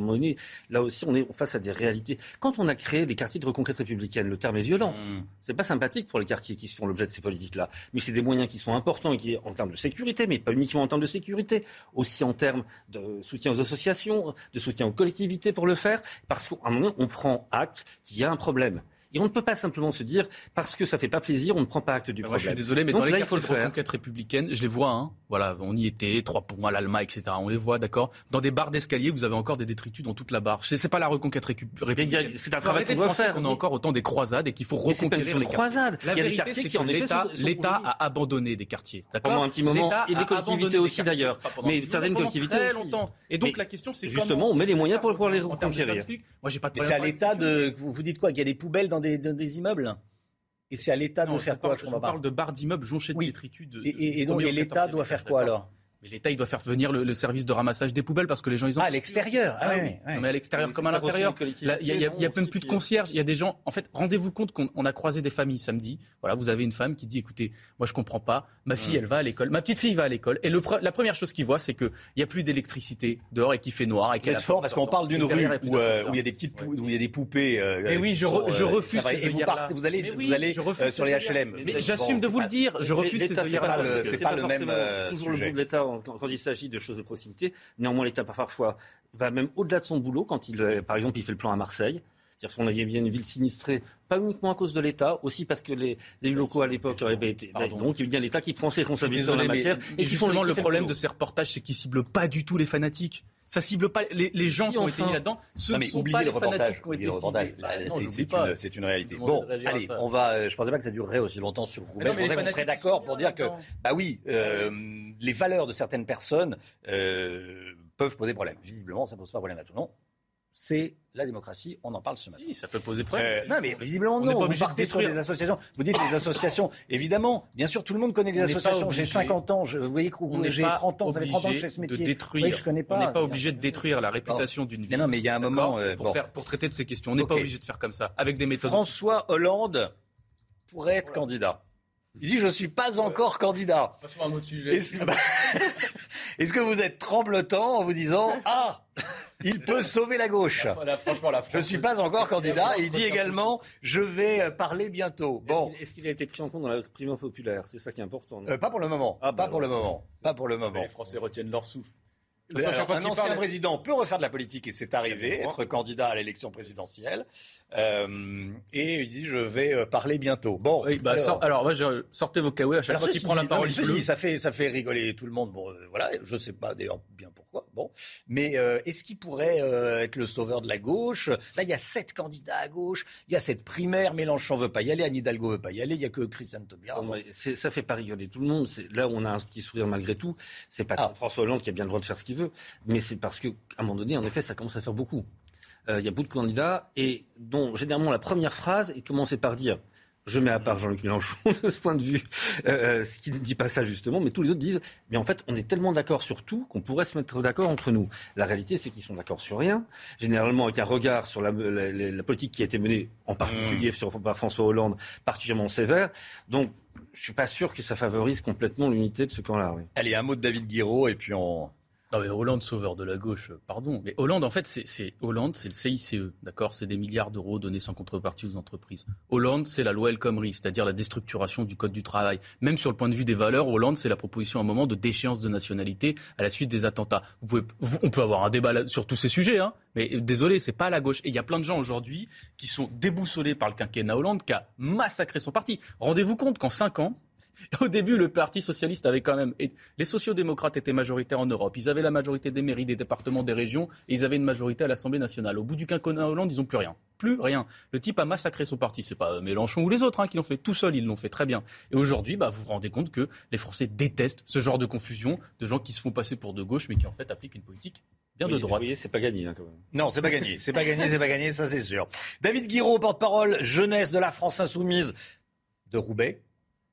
Non, pas de Roubaix. Non, mais vous êtes de. Ah non, je suis pas de Roubaix, je fais campagne là-bas. Ah, vous, vous, êtes de campagne, d'accord. J'y suis toutes les semaines, euh, on vient, on discute avec les. Fait campagne à Roubaix et Guillaume Vuittet, député LREM du Val d'Oise. Merci beaucoup à, tous les deux d'être venus débattre ce matin. Euh, voilà, c'est toujours aussi euh, passionnant et c'est toujours un plaisir de vous avoir. Tout le monde n'est pas toujours d'accord, mais c'est le principe de la vie et on se le dit aimablement. Voilà.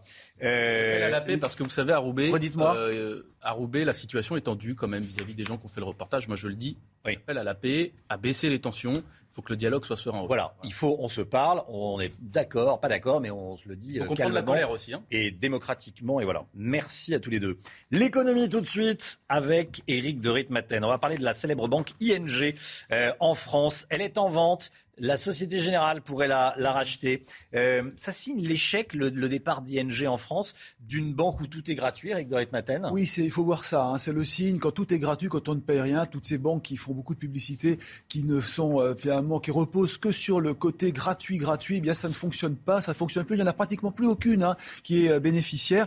Celles qui marchent, c'est celles qui appartiennent à des grands groupes, des grands réseaux bancaires. Alors dans le cas d'ING, il faut se souvenir, c'est la première banque gratuite qui s'est installée en France en 2000, donc ça fait déjà quand même 22 ans. Elle appartient à un groupe néerlandais, mais elle jette l'éponge. Alors ça met quand même sur le carreau 460 salariés. Il y avait un million de comptes, dont un certain nombre, il faut le reconnaître, qui étaient inactifs. Et pourquoi cette banque n'arrivait plus à vivre? C'est parce que vous savez qu'avec les taux très bas, les banques ont du mal à se rémunérer. Elles gagnent de l'argent seulement sur les commissions bancaires lorsqu'il y a des achats d'actions, par exemple. Et puis surtout euh, l'immobilier. Et là, ING euh, en faisait peu ou pas. Alors euh, les autres banques, néobanques, comme on les appelle, elles montent beaucoup en ce moment. Vous savez que ce sont ces fameux porte-monnaies électroniques. On va citer Lydia, on va citer Nickel, et puis des banques aussi spécialisées, comme des banques pour les TPE, les toutes petites entreprises. C'est le cas de Conto. Mais alors là, machine arrière, cette banque en question, Conto, marche de mieux en mieux. Elle gagne beaucoup de clients. Pourquoi? Parce que là, elle fait payer les entreprises, pas beaucoup, mais quand même, il y a un petit ticket d'entrée. Donc peut-être que la recette a été trouvée.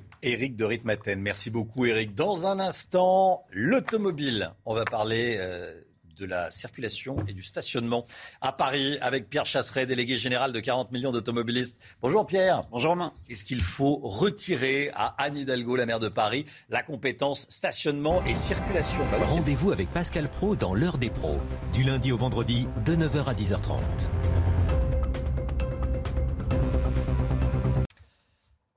C'est News 7h25. La circulation et le stationnement dans la capitale sont des calamités. On en parlait la semaine dernière. Je voulais qu'on y revienne ce matin avec vous.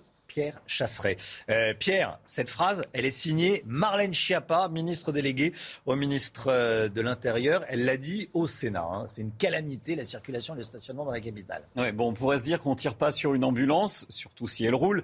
Entre 1 et 3% dans les sondages, Anne Hidalgo n'avait clairement pas besoin de ça. Mais forcément, lorsqu'on a entendu la question au gouvernement de Pierre Charon, sénateur euh, de Paris, eh bien là, il y avait de quoi vaciller. Il a mis en avant, il a pointé la calamité donc du stationnement, de la circulation. Il est même allé très loin dans sa citation. Il est urgent que l'État reprenne la main au plus tôt sur ces questions de circulation et de stationnement à Paris afin de faire en sorte que Madame Hidalgo arrête d'emmerder les franciliens et les parisiens. Voilà les mots très forts de Pierre Charon. Il dit aussi craindre pour les Jeux olympiques de 2024 qui approchent et demande au gouvernement une réaction. Concrètement, le gouvernement précédent, le gouvernement Hollande, avait fait ce cadeau en 2017 de la gestion de la circulation et du stationnement à la mairie de Paris. Et c'est là que les problèmes ont commencé. Ce constat très sombre, hein, la calamité, est-ce qu'il est justifié ou bien c'est simplement un, ressenti de la part de Marlène Schiappa? Et Là, dans, sa réponse, Marlène Schiappa étrille le bilan d'Anne Hidalgo. Alors j'ai voulu creuser pour regarder un petit peu ce qu'il y avait de vrai et de faux. Elle met en avant le ralentissement des bus c'est vrai. Entre 2015 et aujourd'hui, la vitesse des bus est passée de 11 km heure à 9 km heure. C'est peu. Elle met en avant la difficulté du stationnement. C'est vrai aussi. Il n'y a plus que 133 000 places de stationnement dans Paris qui vont progressivement disparaître. Anne Hidalgo souhaite diviser ce chiffre par deux. Elle met en avant le prix du stationnement qui s'est envolé. C'est vrai aussi dans les 11 premiers arrondissements de Paris, Romain. C'est 6 euros par heure de stationnement. C'est tout simplement colossal. Je me demande qui peut se payer ça. Et puis les amendes aussi ont augmenté. Elles passent aujourd'hui à 75 euros pour les plus élevés. Pour quelques minutes de trop, ça fait quand même très cher. La fermeture des voies sur berge, quant à elle, eh bien j'ai regardé, elle a déplacé la Mmh. pollution sur le sud de Paris. Bref, une catastrophe. C'est vrai que le constat est accablant. Qu'est-ce que peut faire l'État et que répond la, la ministre? Que dit la ministre? Eh bien, Marlène Schiappa a une phrase à la fin Ouais. où elle dit Pour l'instant, c'est encore la, la- la ville de Paris qui gère, qui gère. Ça veut dire quoi? Ça veut dire que le gouvernement est tout simplement en train de réfléchir à reprendre la main sur la politique de circulation et de stationnement de la ville de Paris. Ça serait franchement une bonne nouvelle pour tout le monde parce que là, franchement, honnêtement, c'est pas à la hauteur des Parisiens qui roulent, des Franciliens qui roulent, de ceux qui ont besoin de faire vivre la, la- la capitale. Et comme le rappelait Marlène Schiappa, il suffit de sortir dans la rue pour se rendre compte du bilan. C'est tout simplement catastrophique. Merci beaucoup, Pierre Chasseret. C'est vrai qu'on se demande euh, comment il n'y a pas plus de, euh, comment dire, de, de conséquences dramatiques au fait qu'on ne peut pas rouler, qu'on ne puisse pas rouler dans, dans Paris, notamment euh, avec les pompiers. Les pompiers qui ont, des, qui ont des difficultés. Par exemple, il y a un incendie, il y a, des, il y a de, gros, euh, de gros bouchons. Je me dis toujours, je ne sais pas comment ils vont faire pour arriver. Il y a des endroits, il ne faut pas être claustrophobe. Alors, hein. sur euh, penser à ces scénarios drama- dramatiques. Merci Sur beaucoup. certains axes, ils ont le droit d'emprunter la voie cyclable, mais lorsqu'elle est mal fichue, Bien ils sûr, mais, parfois dessus. ils peuvent même pas passer dessus. Merci beaucoup, Pierre Chasseret, les automobilistes, la circulation, la voiture tous les matins dans la matinale. Le temps tout de suite et on commence avec la météo des neiges. Le temps avec vous, Alexandra Blanc, nuage au nord, soleil, au sud aujourd'hui. C'est assez classique, hein Oui, ça fait euh, déjà trois semaines que ça dure avec des conditions météo contrastées, puisque plus vous irez vers le sud aujourd'hui, plus vous aurez euh, du beau temps. Sur les régions du nord, on a localement un temps bien nuageux ce matin, avec un petit peu de brouillard entre le Val de Saône et les Ardennes. On retrouvera dans l'après-midi un temps beaucoup plus lumineux, avec néanmoins quelques nuages qui auront tendance à s'accrocher entre la Bretagne, la pointe du Cotentin, les Hauts-de-France, ou encore entre le Val de Saône et le plateau de Langres. Un petit peu de vent d'automne également autour du golfe du Lion, température hivernale, moins 4, moins 5 degrés entre Grenoble et le Puy-en-Velay. Dans l'après-midi, seulement 4 degrés à Lyon ou encore à Besançon. Vous aurez 7 degrés à Paris et tout de même de la grande douceur dans le sud avec 14 degrés sous le soleil d'Ajaccio. C'est News, bienvenue à tous, bienvenue à tous et merci d'être avec nous d'ici à, à 8h. Regardez le, programme. 7h50, on sera avec Gauthier Lebret qui suit Éric Zemmour pour CNews. Gauthier qui va nous donner les toutes dernières informations concernant les, les ralliements et l'union des droites. 8h15, soyez là si vous le pouvez. Laurence Ferrari recevra Guillaume Pelletier. La politique, on va en parler dès euh, 7h40 avec vous, Jérôme Béglé. Bonjour Jérôme. Bonjour Romain. Directeur général de la rédaction du Journal du Dimanche, du JDD. Jérôme, on va parler de la sécurité qui revient au cœur de la campagne dans un instant avec vous. Et puis avec Olivier Benkemoun, on va rendre hommage à Thierry Mugler. Euh, Thierry Mugler, le grand couturier français qui est mort hier à l'âge de 73 ans. Y a-t-il des quartiers où l'islamisme règne en France? Nous sommes allés à Roubaix dans le Nord après la diffusion d'un reportage sur M6 qui fait beaucoup parler, Chana. Et oui, puisque des poupées sans visage sont vendues dans certains magasins pour respecter une vision ultra radicale de l'islam qui interdit la représentation des êtres humains. Reportage signé Marie Conan, Yann Effelé et Bora Girbas. En plein cœur de Roubaix, certaines boutiques vendent des poupées, pas comme les autres. Des jouets pour enfants, sans visage, sans yeux ni bouche, vendus à des parents soucieux de respecter une version rigoriste de l'islam. La religion interdit dans les textes toute représentation humaine. Les élus à Rennes dénoncent une radicalisation d'une partie de la ville. Il y a une pression dès le plus jeune âge euh, pour euh, les habitants de, Roubaix et, euh, et ça a des conséquences sur leur quotidien. Donc il est insupportable de voir ces références-là s'imposer. Des références qui se multiplient déjà depuis plusieurs années. Ici, on compte parmi les commerces des librairies coraniques, des magasins de mode vendant des foulards et des boucheries halal. Face à cette montée de l'islam radical, cet élu appelle le gouvernement à réagir. Il faut mettre le haut là par l'appareil législatif et considérer que partir du moment où euh, on se réfère uniquement à ces textes, ça pose un problème et quitte à fermer ces librairies, quitte à fermer les magasins. L'élu appelle également la ville à ne plus financer les associations promouvant l'islam radical. Et à 8h30, on sera avec Alexandre Delval, qui est géopolitologue et auteur euh, du livre La mondialisation dangereuse, qui est spécialiste des questions d'islamisme radical. Alexandre Delval avec nous à 8h30. Gérald Darmanin annonce d'ailleurs la fermeture, dans ce reportage qu'on citait euh, d'M6, d'un site internet au contenu salafiste, Chana. Oui, puisque selon lui, le site La Voix droite appelle manifestement à la haine et au djihad. Le site propose des cours audio, des conférences et des prêches délivrés notamment par l'ancien imam de Pantin. Vous savez, cet imam qui avait été écarté de la mosquée de Pantin après l'assassinat de Samuel Paty. François Hollande sera-t-il candidat à l'élection présidentielle? Suspense. Regardez ce qu'il dit exactement. Je ne suis pas encore candidat. Bon. Un ancien président peut refaire de la politique et, c'est arrivé, être candidat à l'élection présidentielle. Je vais prendre la parole bientôt, François Hollande, qui pourrait être un nouveau candidat à gauche. La gauche qui ne manque pas de candidats, il y en a déjà sept, il pourrait y en avoir euh, un huitième en la, en la personne du, de l'ancien président de la République. Le pass vaccinal, c'est parti. Le nouveau sésame entre en vigueur aujourd'hui. On en parle beaucoup, évidemment. Euh, ça veut dire que tous les Français de plus de 16 ans devront maintenant présenter un schéma vaccinal complet ou un certificat de rétablissement pour continuer à vivre normalement, aller au cinéma, aller au restaurant, euh, aller ne serait-ce que euh, boire un, café. Et vous, vous en pensez quoi? C'est votre avis. Tous les matins dans la matinale CNews, on vous demande votre avis. Écoutez ce que vous pensez du pass vaccinal. La raison du pass vaccinal par rapport au pass sanitaire euh, pose question, je trouve. Le vaccin n'empêche pas une contamination, même si elle réduit la durée de possibilité de contaminer un autre, une autre personne. C'est une obligation cachée, oui. Il y a beaucoup d'hypocrisie là-dessus, à mon avis. Enfin, moi, je trouve que le gouvernement n'a pas été clair de, de, de, toute manière depuis le début. Pour le pass vaccinal, je trouve que effectivement, c'est une, c'est une bonne chose que que tout citoyen doit donc avoir le pass vaccinal et soit contraint donc euh, faire d'aller se faire vacciner au moins la première dose.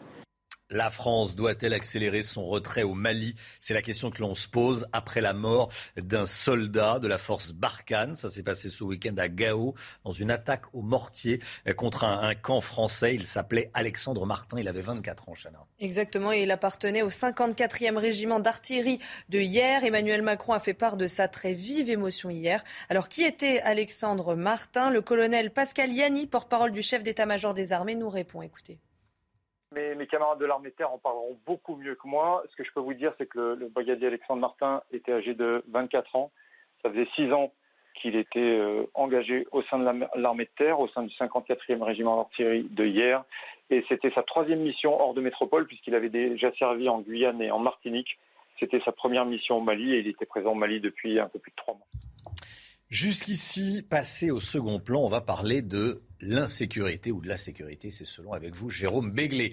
La politique. Jérôme, euh, l'insécurité fait son retour dans la campagne électorale et sur la scène médiatique, et ce n'est pas une bonne nouvelle pour l'exécutif, dites-nous. Non, les vapeurs de la pandémie de Covid sont en train de se dissiper et d'autres sujets viennent prendre la relève parmi les préoccupations des Français. Et évidemment, la sécurité revient au premier plan.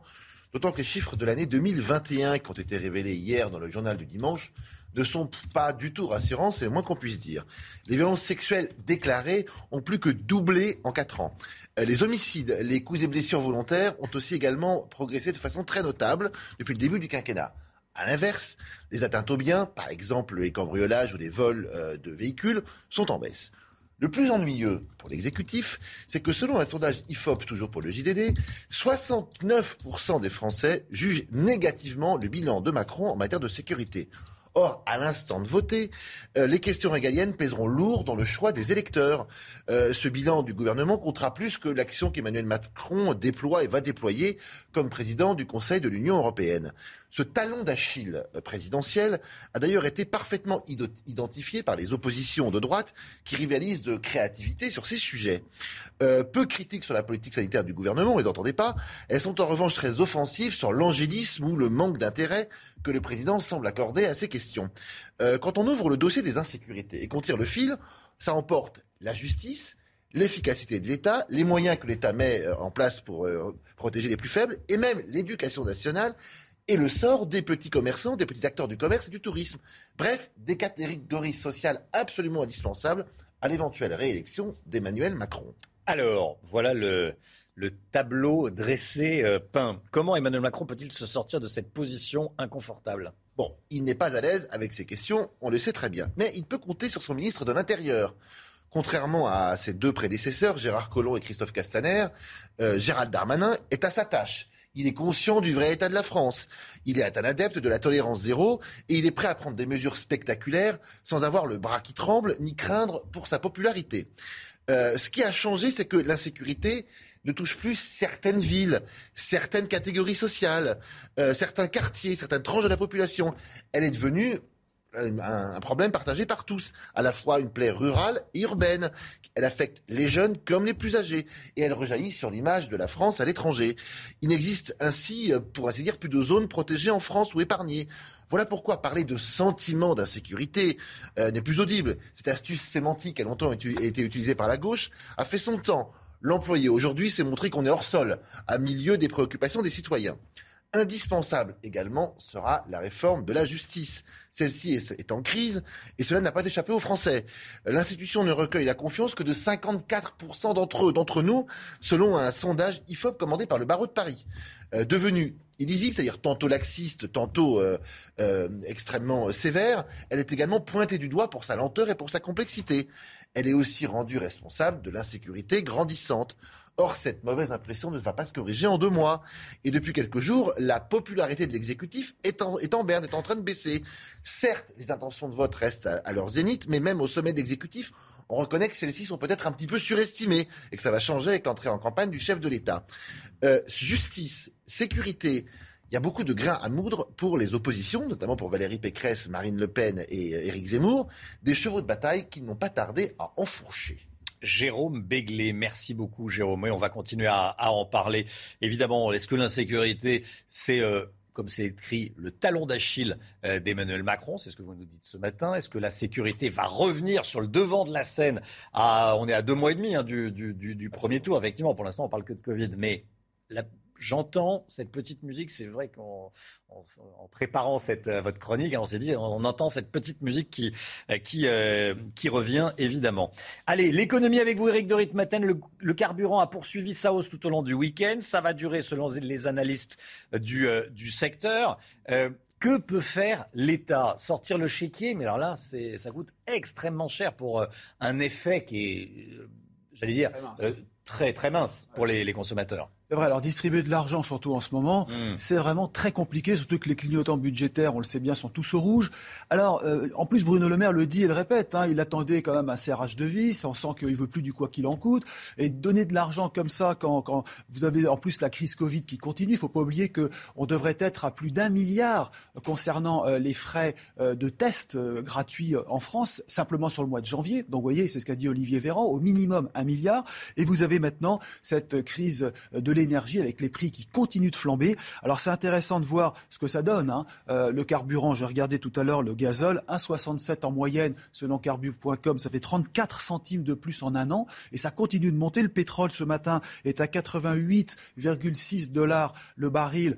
Et euh, les, banques spécialisées aux États-Unis, euh, comme Goldman Sachs, parlent de 90 dollars bientôt, puis 100 dollars au deuxième semestre. Donc pour résumer, c'est parti pour durer. Et on voit bien que Bruno Le Maire va devoir mm. prendre des mesures pour justement éviter que ça s'enflamme. Parce que le risque serait bien sûr d'avoir un mouvement comparable à, peu aux Gilets jaunes, une grogne sociale qui se manifesterait, sachant que bah, faire un plein symboliquement, ça passe au-dessus des, 2 euros, ce qui était euh, réservé à l'hypercentre des très grandes villes, 2 euros le, 2 euros le, litre d'essence de, de, super samplon. Là, ça commence, on commence à, le voir arriver. Hein, 1,80€, on n'en est pas loin.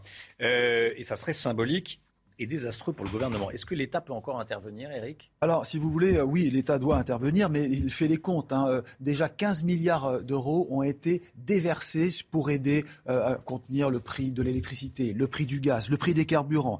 Est-ce qu'il va relever l'État les barèmes des indemnités kilométriques? C'est possible, mais là, ce sont les patrons qui devraient passer à la caisse. Est-ce qu'il faut déduire les forfaits kilométriques? Vous savez, ces fameux ICA, indemnités kilométriques, les déduire des impôts mais alors, euh, beaucoup de Français, d'abord, un, ne payent pas d'impôt sur le revenu, j'entends bien, et deuxièmement, beaucoup de Français ne sont pas, euh, vous savez, aux frais réels. C'est-à-dire, le frais réel, c'est ce qu'on dépense réellement pour les frais. Troisièmement, baisser les taxes, vous le disiez tout à l'heure, si on baisse euh, seulement d'un centime le prix de l'essence, ça fait perdre un milliard, un demi-milliard de recettes à l'État un centime, un demi-milliard de recettes. Donc trop cher. Ensuite, il y a les chèques. Alors, vous le disiez, il y a déjà eu un chèque sur l'électricité. Il y a le chèque énergie. S'il y a un chèque essence, encore un 100 euros, ça fait encore de l'argent en plus. Alors, vous voyez, le problème, c'est que cette hausse des prix n'était pas prévue quand on parlait de retour à la normale sur le plan budgétaire. Donc, moi, je dirais simplement une chose, c'est que l'État a peut-être été un peu trop généreux au départ. Il a habitué les Français, les consommateurs, certes les plus modestes, à faire des gestes, à les aider, parce que tous les Français ne sont pas concernés par ces chèques énergie. Mais aujourd'hui, serrer les vis, ça risque d'être très dur à comprendre, même disons très mal compris. Donc le gouvernement aujourd'hui est face à un casse-tête très compliqué. Que fera-t-il? Bah, Écoutez, pour l'instant, euh, Bruno Le Maire nous dit qu'il réfléchit et les réponses devraient peut-être arriver dans la semaine. Olivier Benkemoun va s'installer à votre place, Eric de Ritmaten. On va parler de Thierry Mugler, la disparition de Thierry Mugler. On l'a appris ces dernières heures à l'âge de 73 ans. Bonjour Olivier. Thierry Mugler euh, est décédé, il avait 73 ans. Il se faisait appeler ces dernières années Manfred. Hein. Manfred euh, Thierry Mugler, euh, décédé de mort naturelle hier après-midi. Et cette annonce a été faite par son management à travers les, réseaux sociaux. vous allez découvrir dans un instant les, dernières images publiques voilà, pour, l'inauguration d'une grande rétrospective qui se tient en ce moment à Paris au Musée des Arts Déco, consacrée au son travail de couturier, couturier exceptionnel, il faut bien le dire. Pour Thierry Mugler, la, mode était un, show, un grand show. Et était euh, un touche-à-tout génial, tout le concentré, si vous tout le concentré de Meugler, peut-être qu'il peut se retrouver dans un clip euh, qu'on va regarder. Le voilà ici avec George Michael. Le clip qu'il avait fait pour George Michael, que tout le monde connaît. Il y avait absolument tout, c'est-à-dire euh, évidemment, les, clichés de femme objet, la femme fantasme, l'extravagance, le sexy, tout ça, mais on retrouve les mannequins stars de l'époque, Eva Herzigova, Linda Evangelista, Estelle Lefébure aussi. Et puis, il y, a, ce goût de la mise en scène, de la photo, et ces créations les, plus folles, où, euh, où, la, où la robe devient même une machine, comme ici. Euh, transformer, ah la, transformer la femme en, machine, voilà, en bolide, en moto. Ça a marqué beaucoup les, années 80-90. Mugler, il faut le dire aussi, a habillé euh, euh, tout le monde, enfin je dis tout le monde, toutes, toutes les stars, de, de Mylène Farmer à Céline Dion, en passant par Beyoncé, ici Madonna avec une photo qui, qui est, qui vu comme ça c'est pas rien hein, quelle carrière euh, Lady Gaga David Bowie euh, qui porte une, veste verte je crois que c'était pour son mariage d'ailleurs le col Mao de Jack Lang qui a fait hurler l'Assemblée nationale. C'était C'était, c'était, Thierry Mugler. Voilà, euh, la mode, donc je vous le disais, c'était, c'était un 80, oui. Ouais, c'était un show. Et, 85. 85. En 85, le col Mao Ouais. D'accord. Et dix ans plus tard, il fête les 20 ans de sa maison et euh, il fait un show absolument extraordinaire. On va voir quelques images.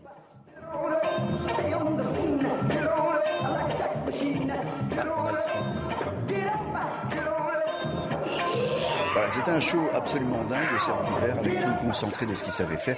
Et en, star euh, absolue était euh, venu chanter euh, James Brown tout à la fin du, du, show. Et, vous voyez comment ça, comme ça s'est terminé. la robe la plus chère du monde, elle est de Mugler ah aussi. Ouais, vous allez la voir. Elle est exposée en ce moment à, Paris, la fameuse robe chimère qui a nécessité deux années de travail. Deux ans de travail. Voilà, réalisé en 1997. Dans les très grandes réussites, il y a le parfum Angèle, évidemment. Qui allait taquiner le numéro 5 de Chanel euh, dans le top 3. Euh, C'est lui qui avait fait la photo. Et euh, à partir de là, il, fait, il, a, il a fait lui-même beaucoup, beaucoup de photographies. C'est un artiste absolument complet et euh, il a amené des, des, mannequins sur le toit de l'Opéra de Paris, mais, mais un, peu, euh, un peu partout. Et puis, il y a, il y a, il y a la grande question de sa métamorphose. Parce que le, le, jeune danseur de ballet qu'il était a vraiment changé de visage à partir du moment d'ailleurs où il a, il a quitté la, la mode. Là. À gauche, c'était son, son visage et son corps bodybuildé. À, à droite, c'est Manfred à gauche et c'est Thierry Mugler à, à, droite. Et pourquoi il s'est concentré sur, sur, lui-même, sur autre chose. Il a quitté la mode, il a fait des choses qui lui plaisaient. Mm. Euh, d'abord sur lui-même, concentré sur lui-même, ensuite sur euh, ce qu'il voulait faire, c'est-à-dire la, mise en, en scène de, de, de, ballet, de spectacle. Il en a fait euh, à Paris, il en a fait en, en Allemagne. D'ailleurs, on va se quitter sur, sur les images de, de ses créations. Donc artiste complet et moi je trouve l'un des plus grands créateurs de couture français.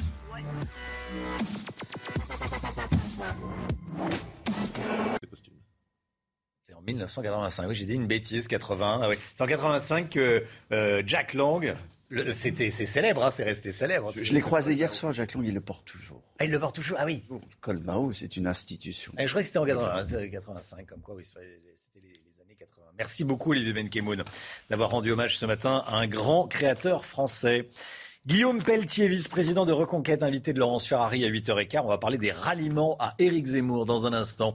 Restez bien avec nous sur CNews. À tout de suite. Rendez-vous avec Sonia Mabrouk dans Midi News du lundi au jeudi de midi à 14h. C'est News, il est 7h55. Bienvenue à tous.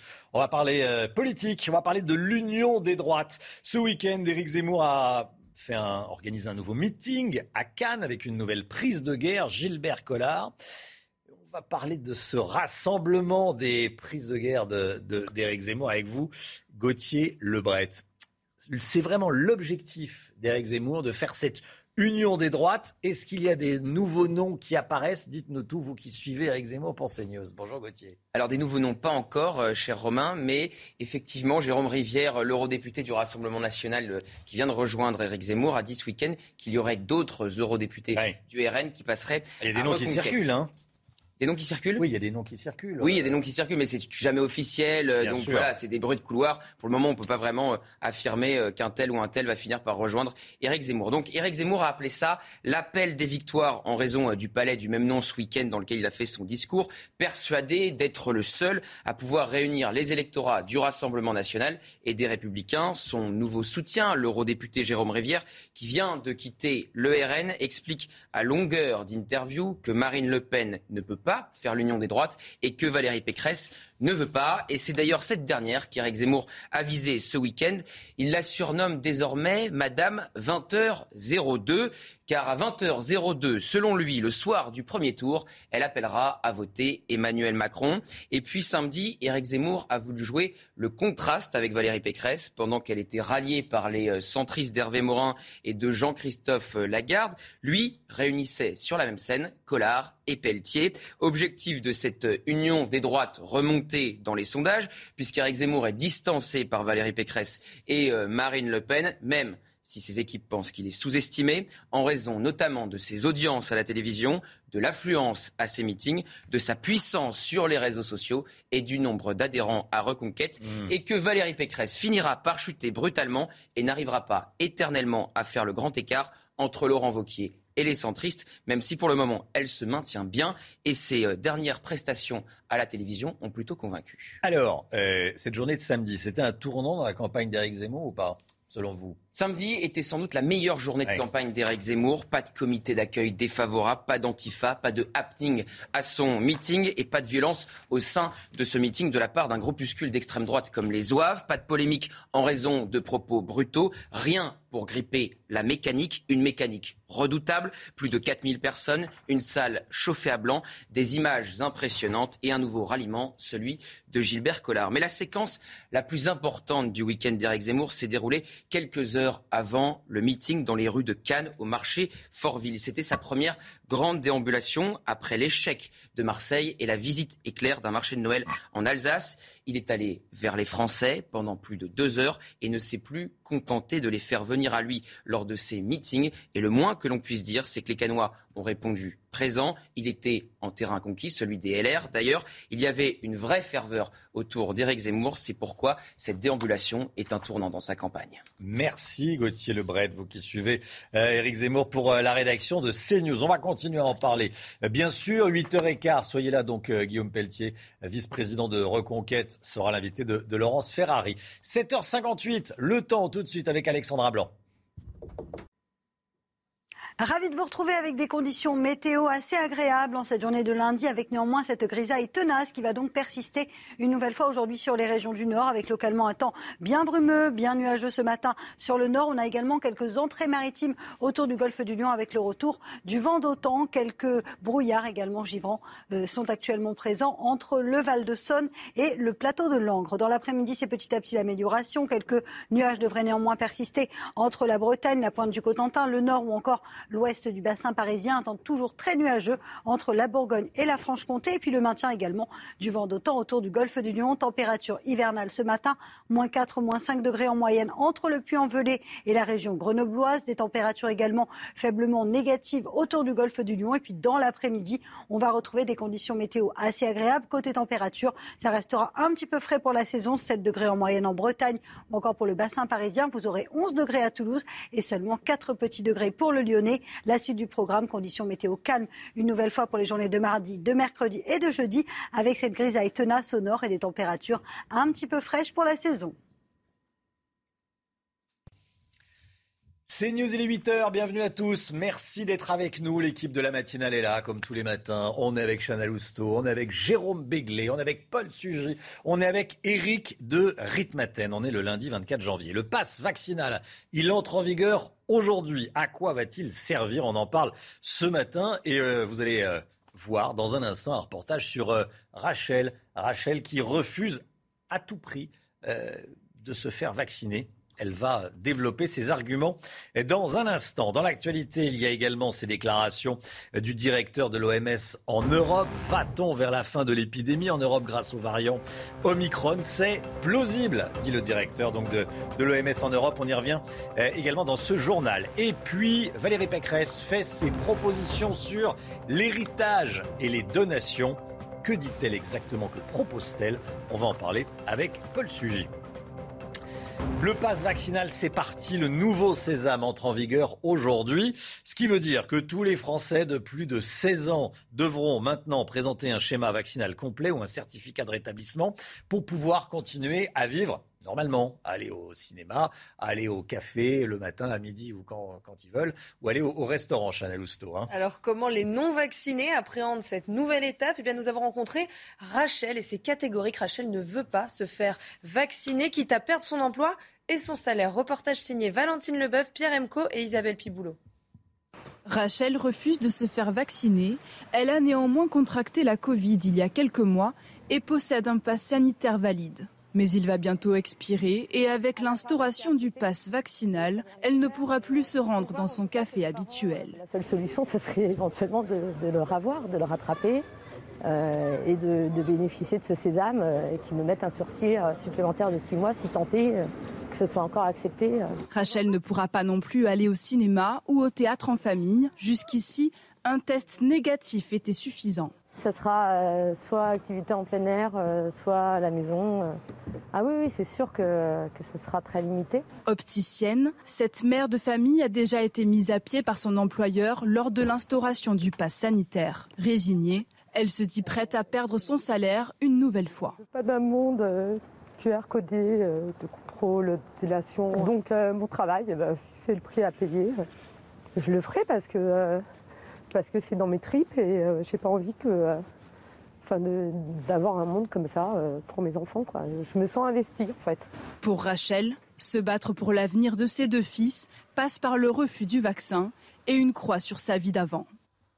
Et on regarde ensemble les derniers chiffres de l'épidémie. Plus de 300 000 nouveaux cas recensés ces dernières 24 heures, Chana. À l'hôpital, plus de 28 800 patients sont hospitalisés, soit 323 de plus en 24 heures. 3 760 sont en soins critiques. Enfin, 115 décès ont été enregistrés ces dernières 24 heures. Est-ce qu'on se dirige vers la fin de l'épidémie de Covid en, Europe grâce aux variants euh, Omicron? C'est un scénario plausible, dit le directeur de l'OMS Europe. Hein. Et oui, selon lui, la Covid-19 pourrait avoir contaminé 60% de la population européenne d'ici fin mars. Écoutez la réaction de Jean-Paul Stahl, il est professeur émérite de maladies infectieuses à l'université de Grenoble. Il préfère rester prudent. Écoutez. Ben, le mot important, c'est peut-être. Euh, c'est-à-dire qu'il y a effectivement un scénario possible euh, où euh, Omicron est tellement contagieux mais moins pathogène grâce au vaccin. On peut effectivement euh, s'en sortir, euh, mais ça reste encore euh, à démontrer. et puis d'autre part, il n'y a pas encore suffisamment de monde qui est vacciné pour qu'on puisse dire ça y est, youpi, c'est fini. et puis, on n'est pas à l'abri d'autres variants, bien entendu. Y aura-t-il de nouveaux ralliements à Éric Zemmour L'eurodéputé Gilbert Collard et le troisième RN a quitté Marine Le Pen pour rejoindre les rangs du parti Reconquête. Et selon l'équipe d'Éric Zemmour, ce soutien de taille entraînera forcément d'autres ralliements. Pour le président du Rassemblement national, Jordan Bardella, ceux qui partent cèdent au buzz. Éric Zemmour, écoutez-le, il était chez Jean-Pierre Elkabbach hier sur CNews. C'est pas une perte. Euh, vous avez des gens qui partent parce qu'ils n'obtiennent pas euh, les responsabilités qu'ils souhaitent dans un parti politique. Et puis vous avez des gens qui sont, euh, comme c'est le cas pour Gilbert Collard, qui sont fascinés par la polémique, par le buzz, par la brutalité euh, en politique. Je pense que c'est une voie de garage, c'est une voie sans issue qui ne permet pas de gagner l'élection présidentielle. Moi, je dis que toutes les voix patriotes doivent aller à Marine Le Pen dès le premier tour. Et que euh, euh, voter Éric Zemmour pour qu'on on fasse perdre 10% à Marine Le Pen, ça n'a aucun intérêt et ça renforcera Emmanuel Macron. Jérôme Béglé, critiquer les, les, membres de son parti qui, partent, comme le fait le, le RN, ça, c'est pas la bonne stratégie. Hein. C'est une stratégie qui a ses limites. C'est à double tranchant parce que ça veut aussi dire que les gens qui étaient vos principaux collaborateurs n'étaient pas bons quand ils étaient vos collaborateurs et vous simplement vous vous autorisez à le dire aujourd'hui. Donc hmm. Donc c'est pas très flatteur euh, pour la garde rapprochée de Marine Le Pen. Donc je pense qu'il faudra changer de méthode d'extinction du feu si d'autres collaborateurs devaient franchir le Rubicon. Tiens, il y a déjà sept candidats à gauche. Est-ce que François Hollande sera le huitième? Et on se pose la question après ces déclarations de l'ancien président de la République. Je ne suis pas encore candidat. Bon, ce qui sous-entend, je ne vous fais pas un dessin qui pourrait l'être euh, bientôt. Euh, un ancien président peut refaire de la politique et, c'est arrivé, être candidat à l'élection présidentielle. Je vais prendre la parole bientôt. Voilà ce que dit euh, François Hollande, qui pourrait donc être candidat à la présidence de la République. En tout cas, il l'exclut pas. Peut-être qu'il s'en amuse. Jérôme Béglé, vous faites non, non, non, non, non, non quoi? C'est le 1er avril? non, c'est pas possible ou, euh, ou non, j'ai des informations comme quoi il ne se présentera pas. Je n'ai pas d'informations sur lequel il se présenterait ou pas, mais où est l'espace politique euh, si le Parti socialiste est dans cet état-là, c'est parce qu'il y a eu un président qui s'appelait François Hollande pour le quinquennat précédent et qu'il a laissé son parti hmm. d'origine, dont, dont, il fut premier secrétaire pendant dix ans, dans un état euh, assez faible.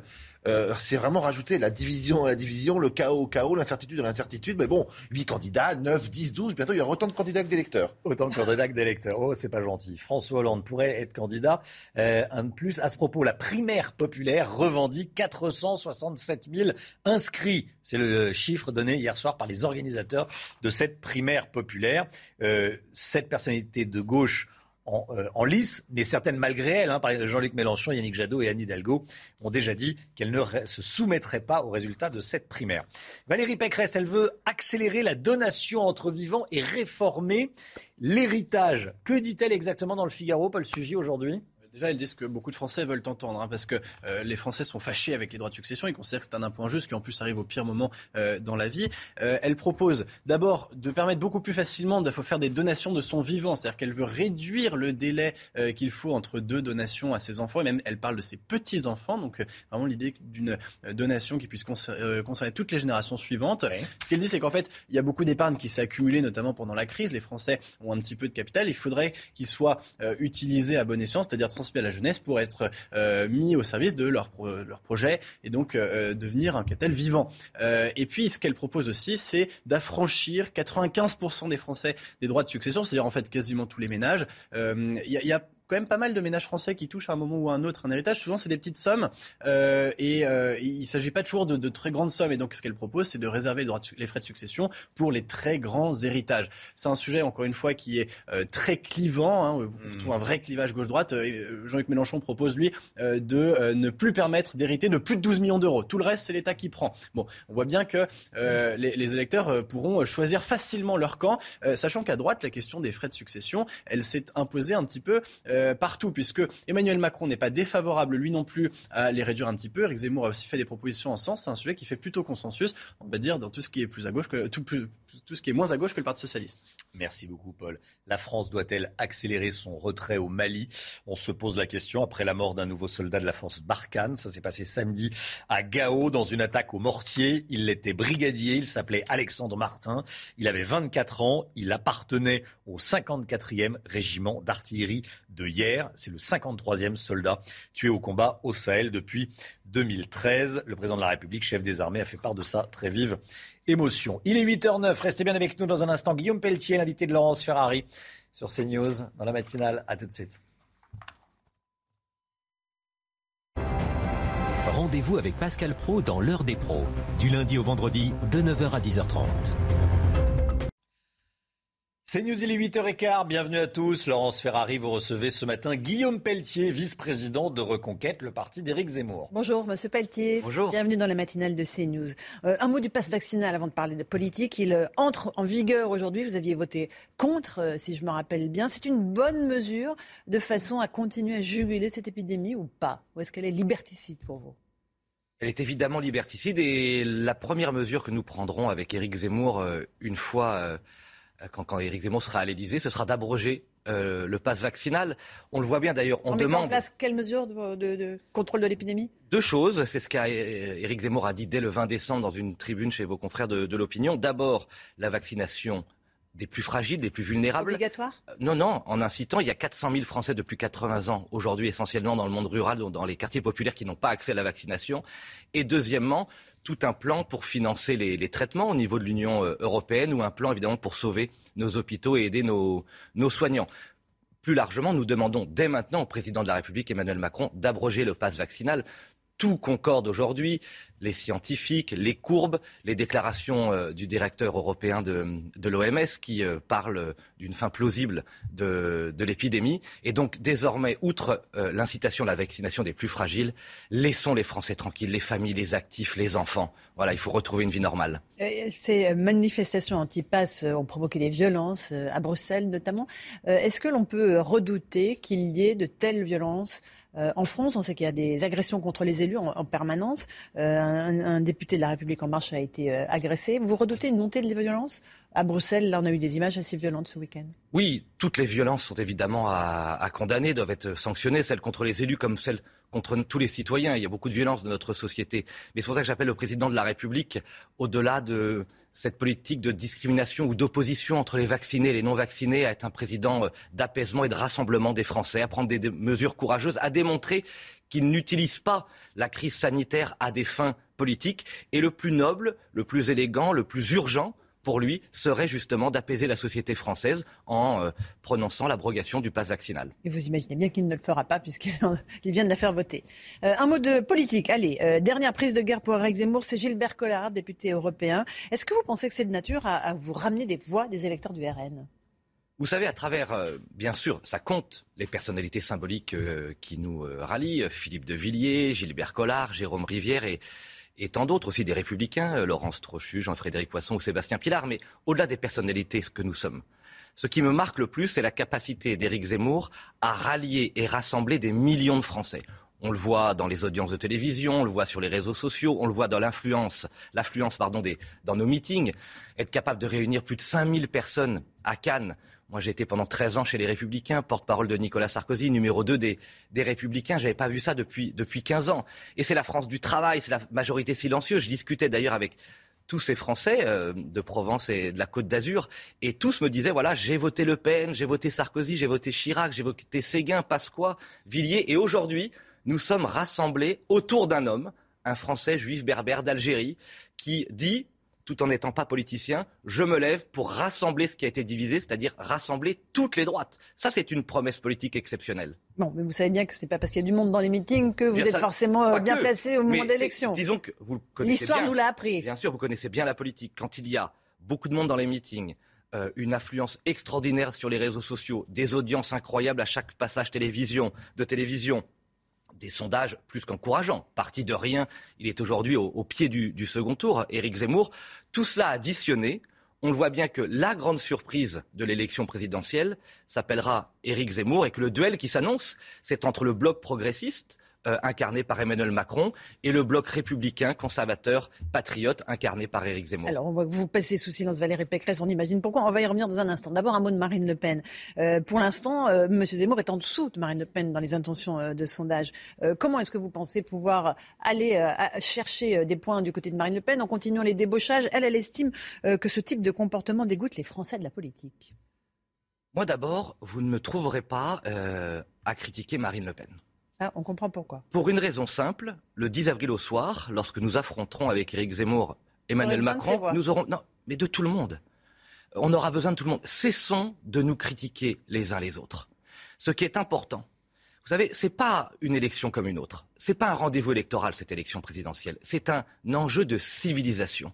La question qui est posée au peuple français, et qu'à travers vous, je pose à ceux qui nous écoutent et qui nous regardent ce matin, euh, voulons-nous assurer et garantir la, la survie du peuple français?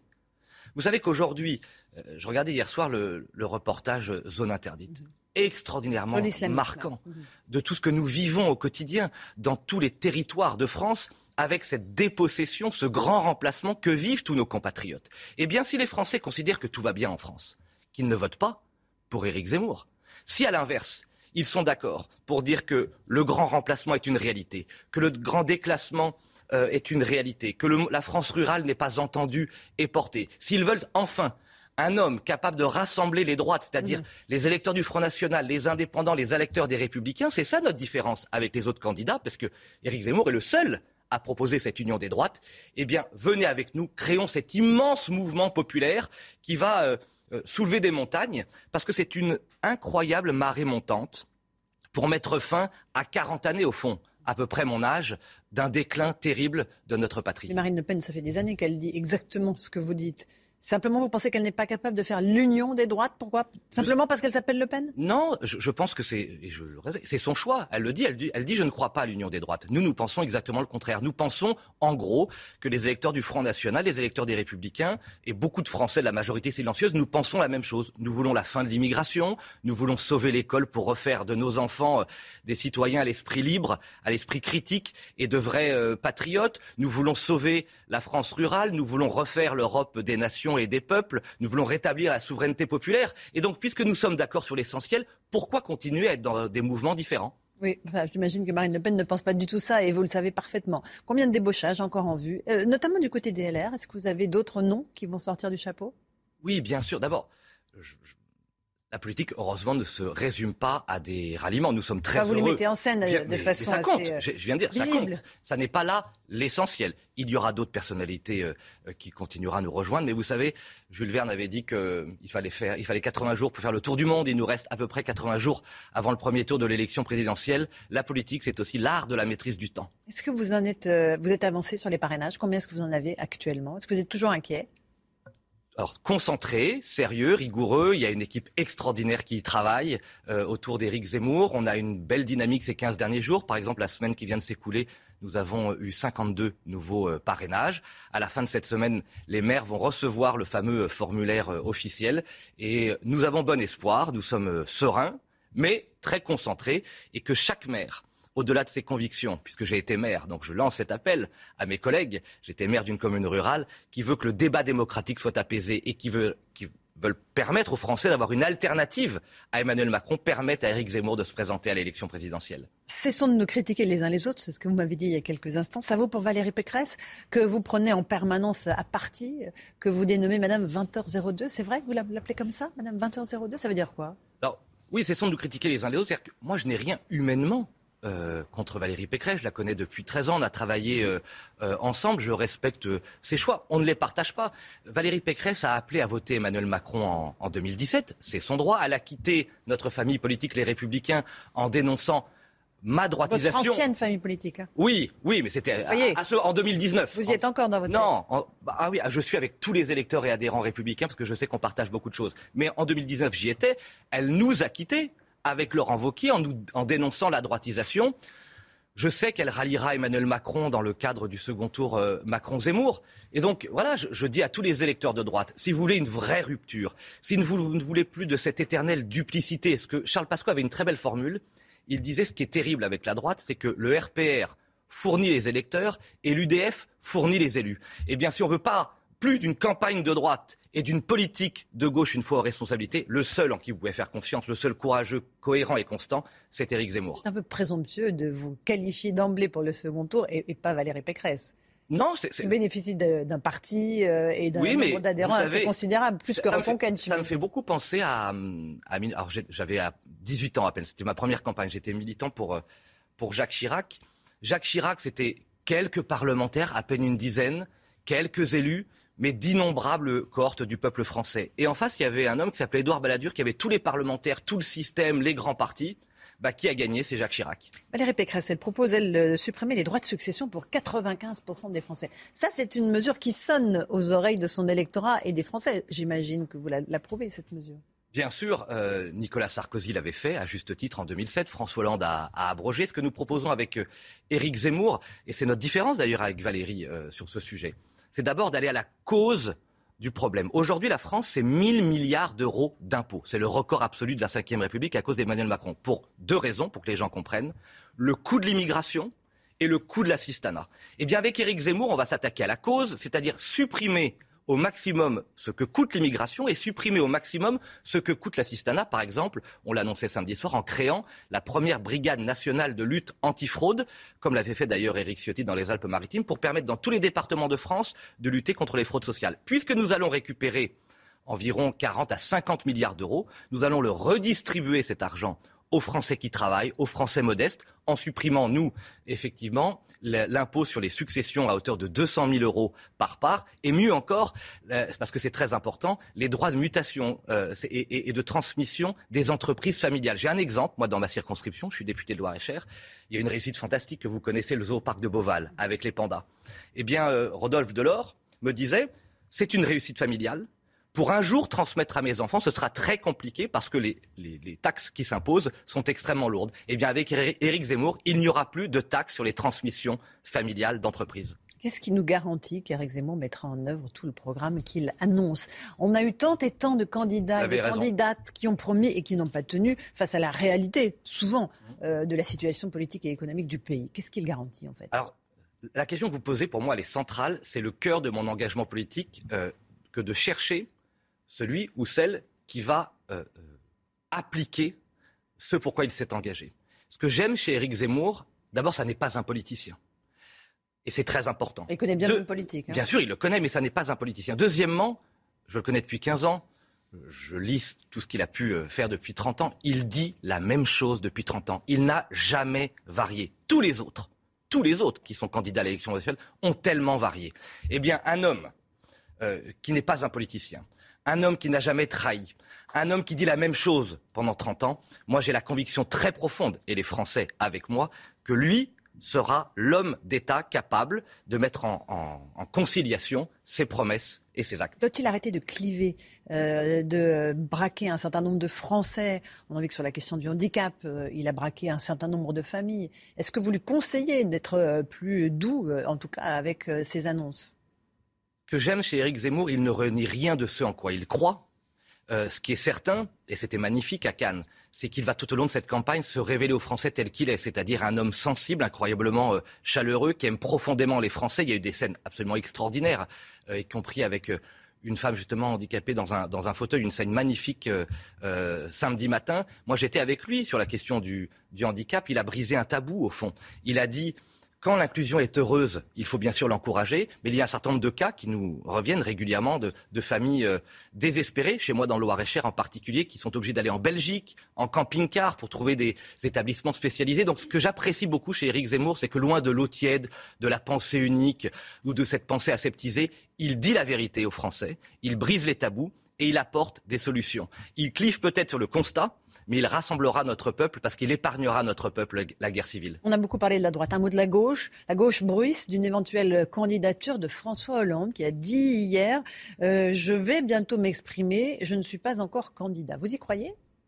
J'ai cru à une blague. Euh, je ne sais pas s'ils sont lucides sur eux-mêmes. Ils vont finir par avoir plus de candidats que d'électeurs. Donc, euh, ils font ce qu'ils veulent. Mais effectivement, on sent bien que ça ne passe plus de ce côté-là. D'ailleurs, la gauche a perdu son poids politique. La gauche a perdu son poids électoral. Elle tente désormais, à travers la tyrannie des minorités ou euh, le gaz incapacitant de la pensée unique, d'empêcher la droite enfin de retrouver sa, vitalité et, et le chemin du pouvoir. Et c'est là que je lance cet appel.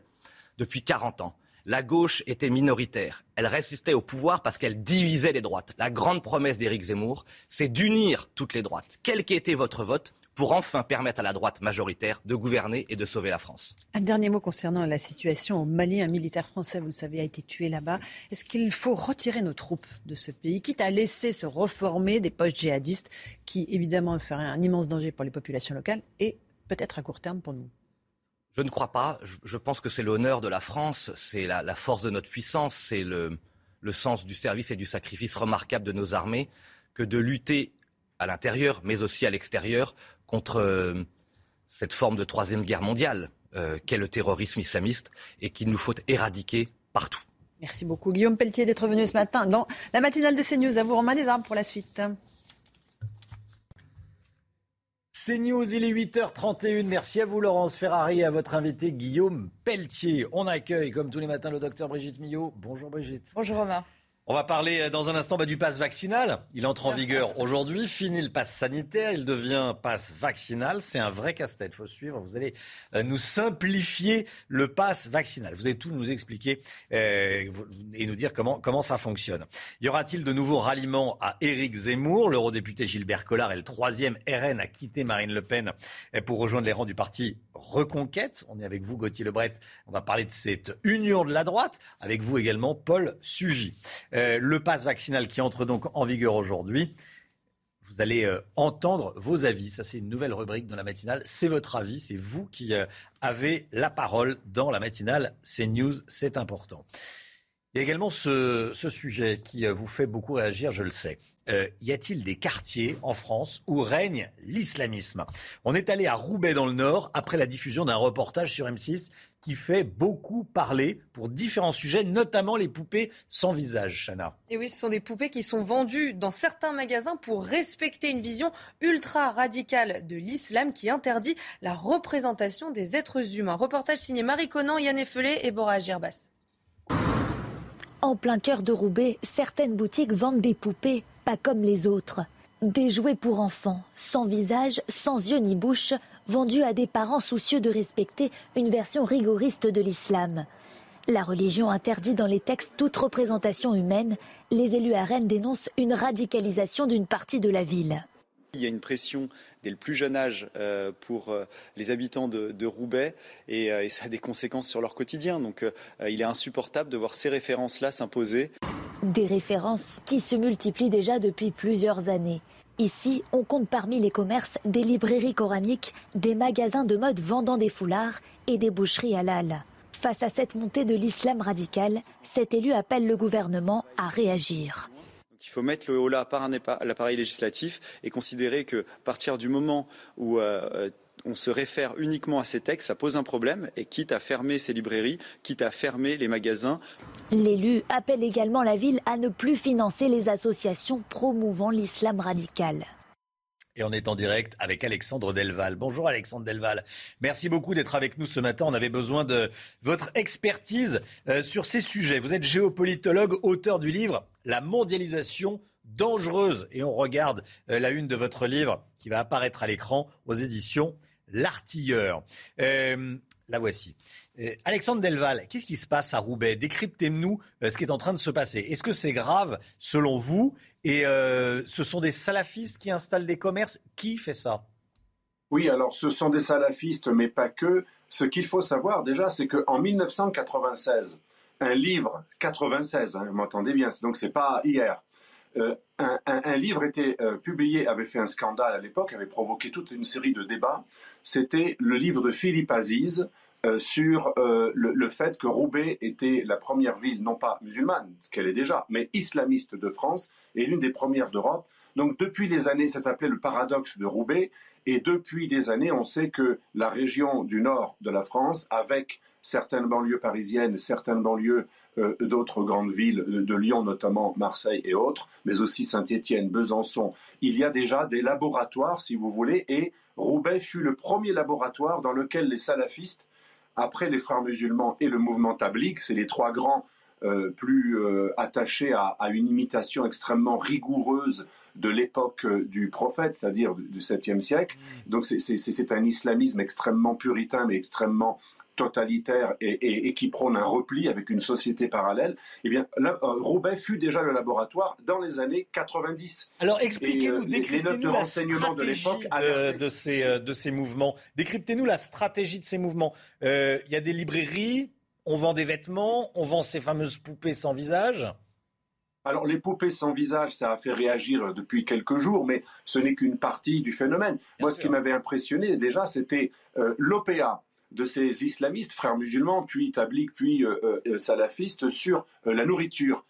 halal. Alors il n'y a rien de mal d'avoir une nourriture rituelle, les juifs l'ont aussi, ça pose aucun problème. Mais la nourriture rituelle a été utilisée avec un double objectif, avoir une source de financement local. Et le halal, c'est pas que la nourriture, ça peut être aussi des poupées sans visage. C'est tout ce qui correspond à ce qui est autorisé, hein, ce qui est autorisé par la charia, la loi islamique, parce que tous ces mouvements veulent vivre selon la charia si possible, même dans une société mécréante, se rapprocher le plus, le plus possible des lois de la charia et échapper aux lois des mécréants. Et une OPA avait été organisée par ces mouvements islamistes, au départ c'était les frères musulmans, pour, pour prendre le contrôle du halal de la boucherie halal et des magasins halal, qui au départ étaient réservés à, des organisations beaucoup plus modérées, notamment le réseau des 200 mosquées de la mosquée de Paris, mais les frères musulmans ont réussi euh, à, à, gagner la guerre du halal. Il y avait même eu des règlements de compte à l'époque, et ça s'est passé par des rapports de force. Et le ministère de l'Agriculture et de la Justice, qui sont tous les deux, et de l'Intérieur, qui sont compétents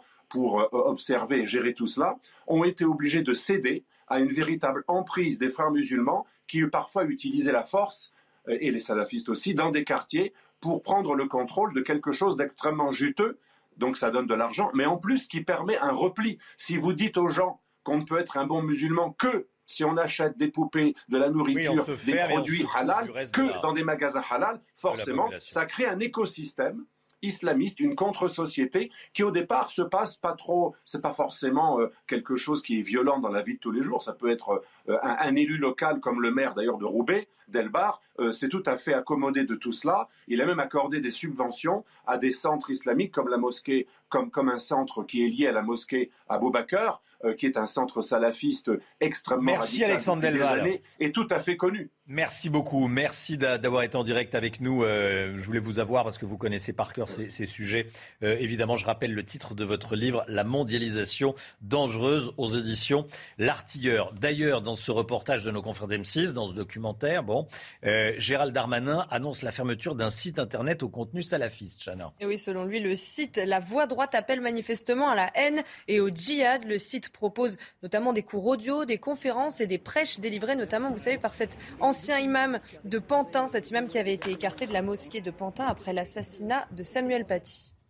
Y aura-t-il de nouveaux ralliements à Éric Zemmour? Il y a eu euh, le dernier en date, euh, celui de l'eurodéputé Gilbert Collard, qui est le troisième RN, a quitté Marine Le Pen pour euh, rejoindre les rangs du parti Reconquête. Gauthier Lebret, avec nous, l'objectif d'Éric Zemmour est clair, c'est faire l'union des droites. Hein.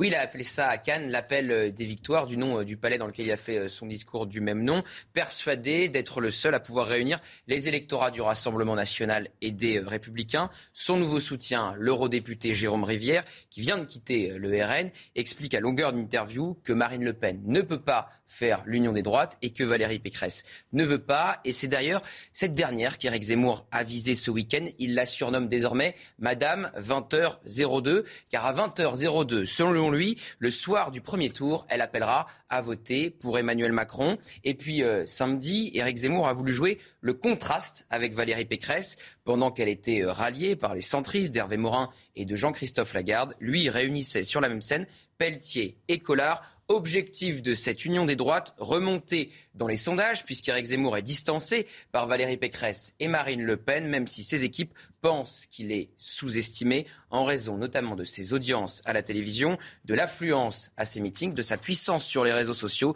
et du nombre d'adhérents revendiqués à Reconquête, et que Valérie Pécresse finira par chuter brutalement dans les sondages et n'arrivera pas éternellement à faire le grand écart entre Laurent Vauquier et les centristes, même si pour le moment elle se maintient à un haut niveau. Merci Gauthier. François Hollande sera-t-il candidat à l'élection présidentielle? C'est lui qui laisse planer le suspense, il sait parfaitement euh, ce qu'il dit. Il déclare chez nos confrères de France 3, je ne suis pas encore candidat. Alors là, toute la gauche est tremblotante. Euh, il dit voilà, il dit je suis pas encore candidat. Il dit également un ancien président peut refaire de la politique et c'est arrivé être candidat à l'élection présidentielle. Il parle évidemment de Nicolas Sarkozy et il ajoute je vais prendre la parole bientôt. Bon, il y a déjà sept candidats, il y a une primaire, il y a tout ce qu'il faut à, gauche. Euh, il y a tout ce qu'il faut, sauf les électeurs, enfin, sauf les intentions de vote pour l'instant. Euh, voilà, mais bon, François Hollande, euh, candidat, en tout cas, il a parfaitement le droit d'être candidat s'il veut. Euh, mais en tout cas, il ne me semblait pas qu'il manquait de, de, candidats à gauche. Allez, euh, on est à moins de trois mois de l'élection présidentielle. Emmanuel Macron chausse les bottes. Il pense à l'électorat rural et il va se rendre dans la Creuse et en Haute-Vienne euh, aujourd'hui. Paul Sugy avec nous. Paul, il a une image de président des villes, hein, ce qui n'est pas interdit, le, président de la République. Hein. Une image qui s'est construite tout au long du quinquennat, mais qui au fond ne tenait pas tant à la personne d'Emmanuel Macron seulement, qu'en plus de ça, on va dire un sentiment général, plus qu'un sentiment, une réalité de déclassement de la France rurale, que par exemple le géographe Christophe Guillu a appelé la France périphérique, celle qui ne vit pas dans les hypercentres de la mondialisation, mais qui vit en retrait avec, euh, par exemple, un accès beaucoup plus inégal aux nouvelles technologies de la communication de l'information, quand on n'a pas euh, évidemment une bonne connexion Internet euh, ou quand on n'a plus non plus l'accès aux services publics qui se sont maintenant centralisés, on va dire, dans les chefs-lieux de canton importants et qui ont déserté les petits villages. il y avait d'autres statistiques intéressantes. Moi, je suis à un moment à avoir échangé avec gérant des, sociétés de café qui disaient que, eh bien, il y a de plus en plus de villages en France où le bar PMU à fermer, etc. Et Emmanuel Macron, au moment où euh, la révolte des Gilets jaunes a grondé euh, dans les ronds-points de France, est devenu celui qui a, on va dire, instancié, personnifié euh, cet abandon par les grandes villes au profit donc des intérêts des classes urbaines, des campagnes. Bien là, il va essayer de défendre son bilan assez maigre, peut-être, mais il y a en fait des choses qu'il va essayer de faire valoir. Par exemple, les maisons de santé, mmh. une réponse du gouvernement actuel pour lutter contre la désertification médicale. On va voir si ce bilan sera défendu de façon convaincante. Merci beaucoup, Paul. Voilà, on parlait la semaine dernière des jeunes euh, des jeunes ruraux. C'est important, hein, les jeunes ruraux. Il y avait une étude de l'INSEE, je voulais absolument qu'on en parle. Euh, si vous nous avez regardé la semaine dernière, euh, vous voyez de, quoi je parle. le pass vaccinal, ça y est, c'est parti, le nouveau sésame entre en vigueur aujourd'hui, ce qui veut dire que tous les Français de plus de 16 ans qui veulent en, bénéficier, enfin qui veulent surtout aller au cinéma, au, au, restaurant ou au café, on en parlait à l'instant, doivent avoir ce passe vaccinal. On va voir les, détails avec vous, docteur Millot, dans, dans un instant. Qu'est-ce que vous en pensez de ce passe vaccinal? C'est votre nouveau rendez-vous, c'est votre avis. Regardez. Euh, la raison du pass vaccinal par rapport au pass sanitaire euh, pose question, je trouve. Le vaccin n'empêche pas une contamination, même si elle réduit la durée de possibilité de contaminer un autre, une autre personne. C'est une obligation cachée, oui. Il y a beaucoup d'hypocrisie là-dessus, à mon avis. Enfin, moi, je trouve que le gouvernement n'a pas été clair de, de, toute manière depuis le début. Pour le pass vaccinal, je trouve que effectivement, c'est une, une bonne chose que, que tout citoyen doit donc avoir le pass vaccinal et soit contraint donc euh, de se faire d'aller se faire vacciner au moins la première dose. Voilà, c'est votre avis. Tous les matins, on vous donne euh, la parole dans la matinale de, CNews. C'est important. La circulation et le stationnement dans la capitale sont des calamités. C'est pas de moi cette phrase. C'est, elle est de Marlène Schiappa. On en parlait la semaine dernière. Elle l'a déclaré euh, au Sénat. Elle était interrogée par un sénateur, les Républicains. ce qu'il faut bien comprendre, Pierre Chasseret, c'est que dans la, capitale a un statut particulier. C'est la maire, en l'occurrence Anne Hidalgo en ce moment, qui euh, a les manettes, qui a la compétence pour la circulation et le stationnement. Hein. Depuis 2017, c'est le cadeau que lui avait fait François Hollande à l'époque. Et euh, force est de constater que les propos qui sont, qui sont avancés par Marlène Schiappa eh bien, se vérifient dans les faits. Les bouchons, on n'en parle même pas. Si on va sur les, ralentissements des transports en commun, on est passé de 11 à 9 km heure sur les bus. Sur le tarif du stationnement, on est à 6 euros de l'heure. Et ce que souhaite notamment Marlène Schiappa, elle le elle le dit en filigrane, c'est que l'État reprenne la main sur cette compétence de la mobilité et du stationnement, mmh. parce qu'il y a une mesure qui va venir vite, Romain, celle du 50 km heure sur le périphérique, et je pense qu'il va falloir agir bien avant, bien avant que la bêtise ne soit faite. Merci beaucoup, Pierre Chasseret. Euh, on rejoint tout de suite et on change totalement de, sujet. Vincent Faandège, dans le nord-est de Paris. Il y a une opération d'évacuation de toxicomanes, euh, porte de la Villette, au camp de, de la Villette. Vincent Faandège, vos informations? Oui, absolument. L'évacuation du, ce qui est communément appelé le Crackland, euh, a commencé là il y a à peu près euh, une dizaine de minutes avec euh, plusieurs dizaines de, CRS qui sont actuellement en train d'évacuer donc ce, ce camp de personnes qui avaient déjà au préalable été euh, évacué depuis maintenant euh, trois ans de place en place au, nord de, Paris, depuis euh, Stalingrad jusqu'au Jardin des Halles, toujours dans le, dans le nord de Paris. Donc cette évacuation qui se passe dans le, dans le calme pour le moment ici, donc porte de la Villette, qui a commencé il y a une dizaine de minutes. Merci beaucoup Vincent. La santé tout de suite avec le docteur Brigitte Millot. La santé avec vous, docteur. Aujourd'hui entre en vigueur le pass vaccinal. C'est un vrai casse-tête. Vous me suggériez une petite blague, c'est un vrai casse-texte, mais on l'a entendu. on peut rien dire en dehors de. Alors, ah on se dit tout. On se dit tout, Brigitte. Allez, euh, plus sérieusement, parlez-nous de ce passe vaccinal et de la vraie différence entre le passe vaccinal et le passe sanitaire. Oui, on va revenir un petit peu. On va essayer de simplifier, même si c'est c'est pas évident. On va revenir un petit peu donc de. Vous connaissez maintenant bien depuis quelques mois le passe sanitaire. Hein. Euh, ses débuts c'était au mois de juin, puis il a été transformé jusqu'au 30 septembre pour être autorisé chez les plus de 12 ans. Donc on va voir ce qu'il fallait sur le pass sanitaire. Un certificat de vaccination, bien sûr. Un certificat aussi de... On pouvait présenter un certificat de rétablissement et on pouvait surtout euh, faire un test ou PCR ou antigénique et s'il était négatif, pouvoir euh, euh, rentrer au restaurant, au théâtre, dans tous les lieux où il s'était demandé. La vraie différence, même s'il en a plein de petites, mais la vraie différence, c'est qu'avec le pass vaccinal, eh bien, on a, le test négatif ne suffira pas. Euh, ça ne servira à rien, sauf quelques, quelques exceptions dont je vais vous parler. Alors, on peut toujours présenter un certificat de rétablissement à condition qu'il date de plus de 11 jours pour être sûr que vous n'êtes plus contagieux et moins de 6 mois. Ça, ça existe toujours. D'accord. Voilà. Après, il y a des exceptions, on va le voir. Euh, je ne vais pas vous mettre tous les lieux où on peut le présenter. C'est à peu près les mêmes que ceux qui étaient exigés pour le pass sanitaire. Il y a une autre différence aussi, c'est que ce n'est pas pour les plus de 12 ans, mais pour les plus de 16 ans maintenant. Hein. Ça a été modifié euh, récemment.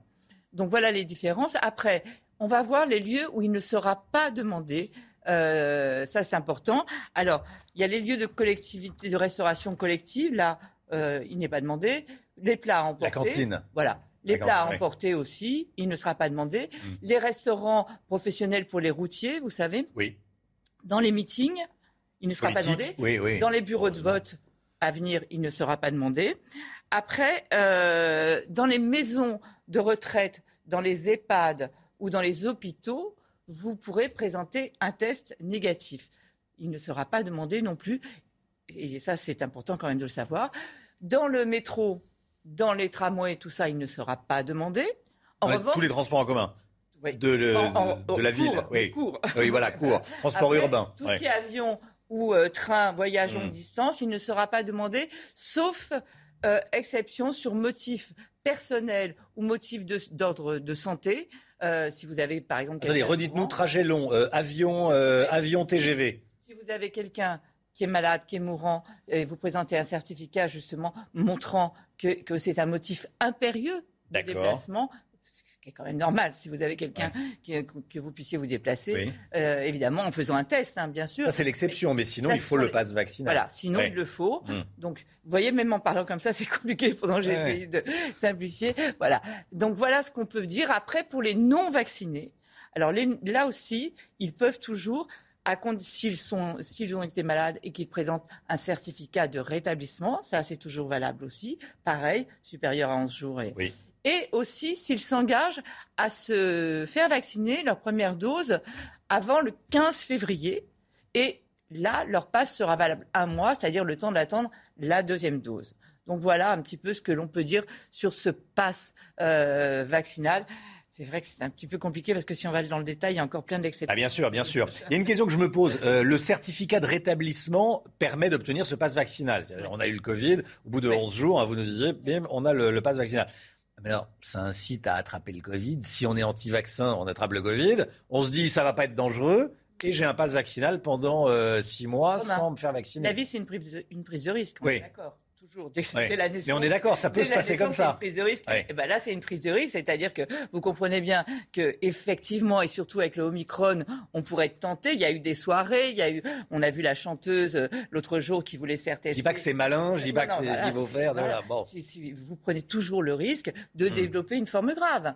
Euh, voilà, c'est vrai qu'avec l'Omicron, on ne conseille pas. Voilà, mais... ça a été euh, que ça peut être tentant. Mais c'est vrai que ce que l'on voit tout de même, c'est qu'il y a du bon sens et que avec un, virus comme Omicron, qui vraiment a priori beaucoup moins sévères, qui procurent moins de formes graves. C'est vrai qu'on voit que c'est intelligent au moins de garder le test pour aller dans les endroits finalement le plus, le plus protecteur. C'est quand même le test négatif, puisque vous pouvez quand même contaminer quelqu'un euh, en étant vacciné, alors que le plus voilà, protecteur, c'est quand même le test négatif. Et on voit d'ailleurs que dans les endroits à risque, comme les maisons de retraite, les EHPAD ou les hôpitaux, eh ben, on vous demande un test. Merci Brigitte. C'est News 8h51. Merci d'avoir démarré votre journée, votre semaine avec nous. On se retrouve demain matin avec Chanel Housteau, avec le docteur Brigitte Millot. Merci Paul Sujet de nous avoir accompagnés. Vous, on vous retrouve jeudi. Euh, hein, je me trompe pas. Ah, ah c'est ça. Hein, ouais, ouais, Faut suivre. Hein. Et, euh, et, merci euh, Pierre Chasseret. Bien sûr, on vous retrouve demain. Euh, toujours aussi passionnant. Et puis Eric de Maten, Olivier Benkemoun et Alexandra Blond, bien sûr. Dans un instant, c'est l'heure des pros avec Pascal Pro et ses invités. Belle journée à vous sur CNews. À demain. Tout de suite, Pascal Pro dans l'heure des pros.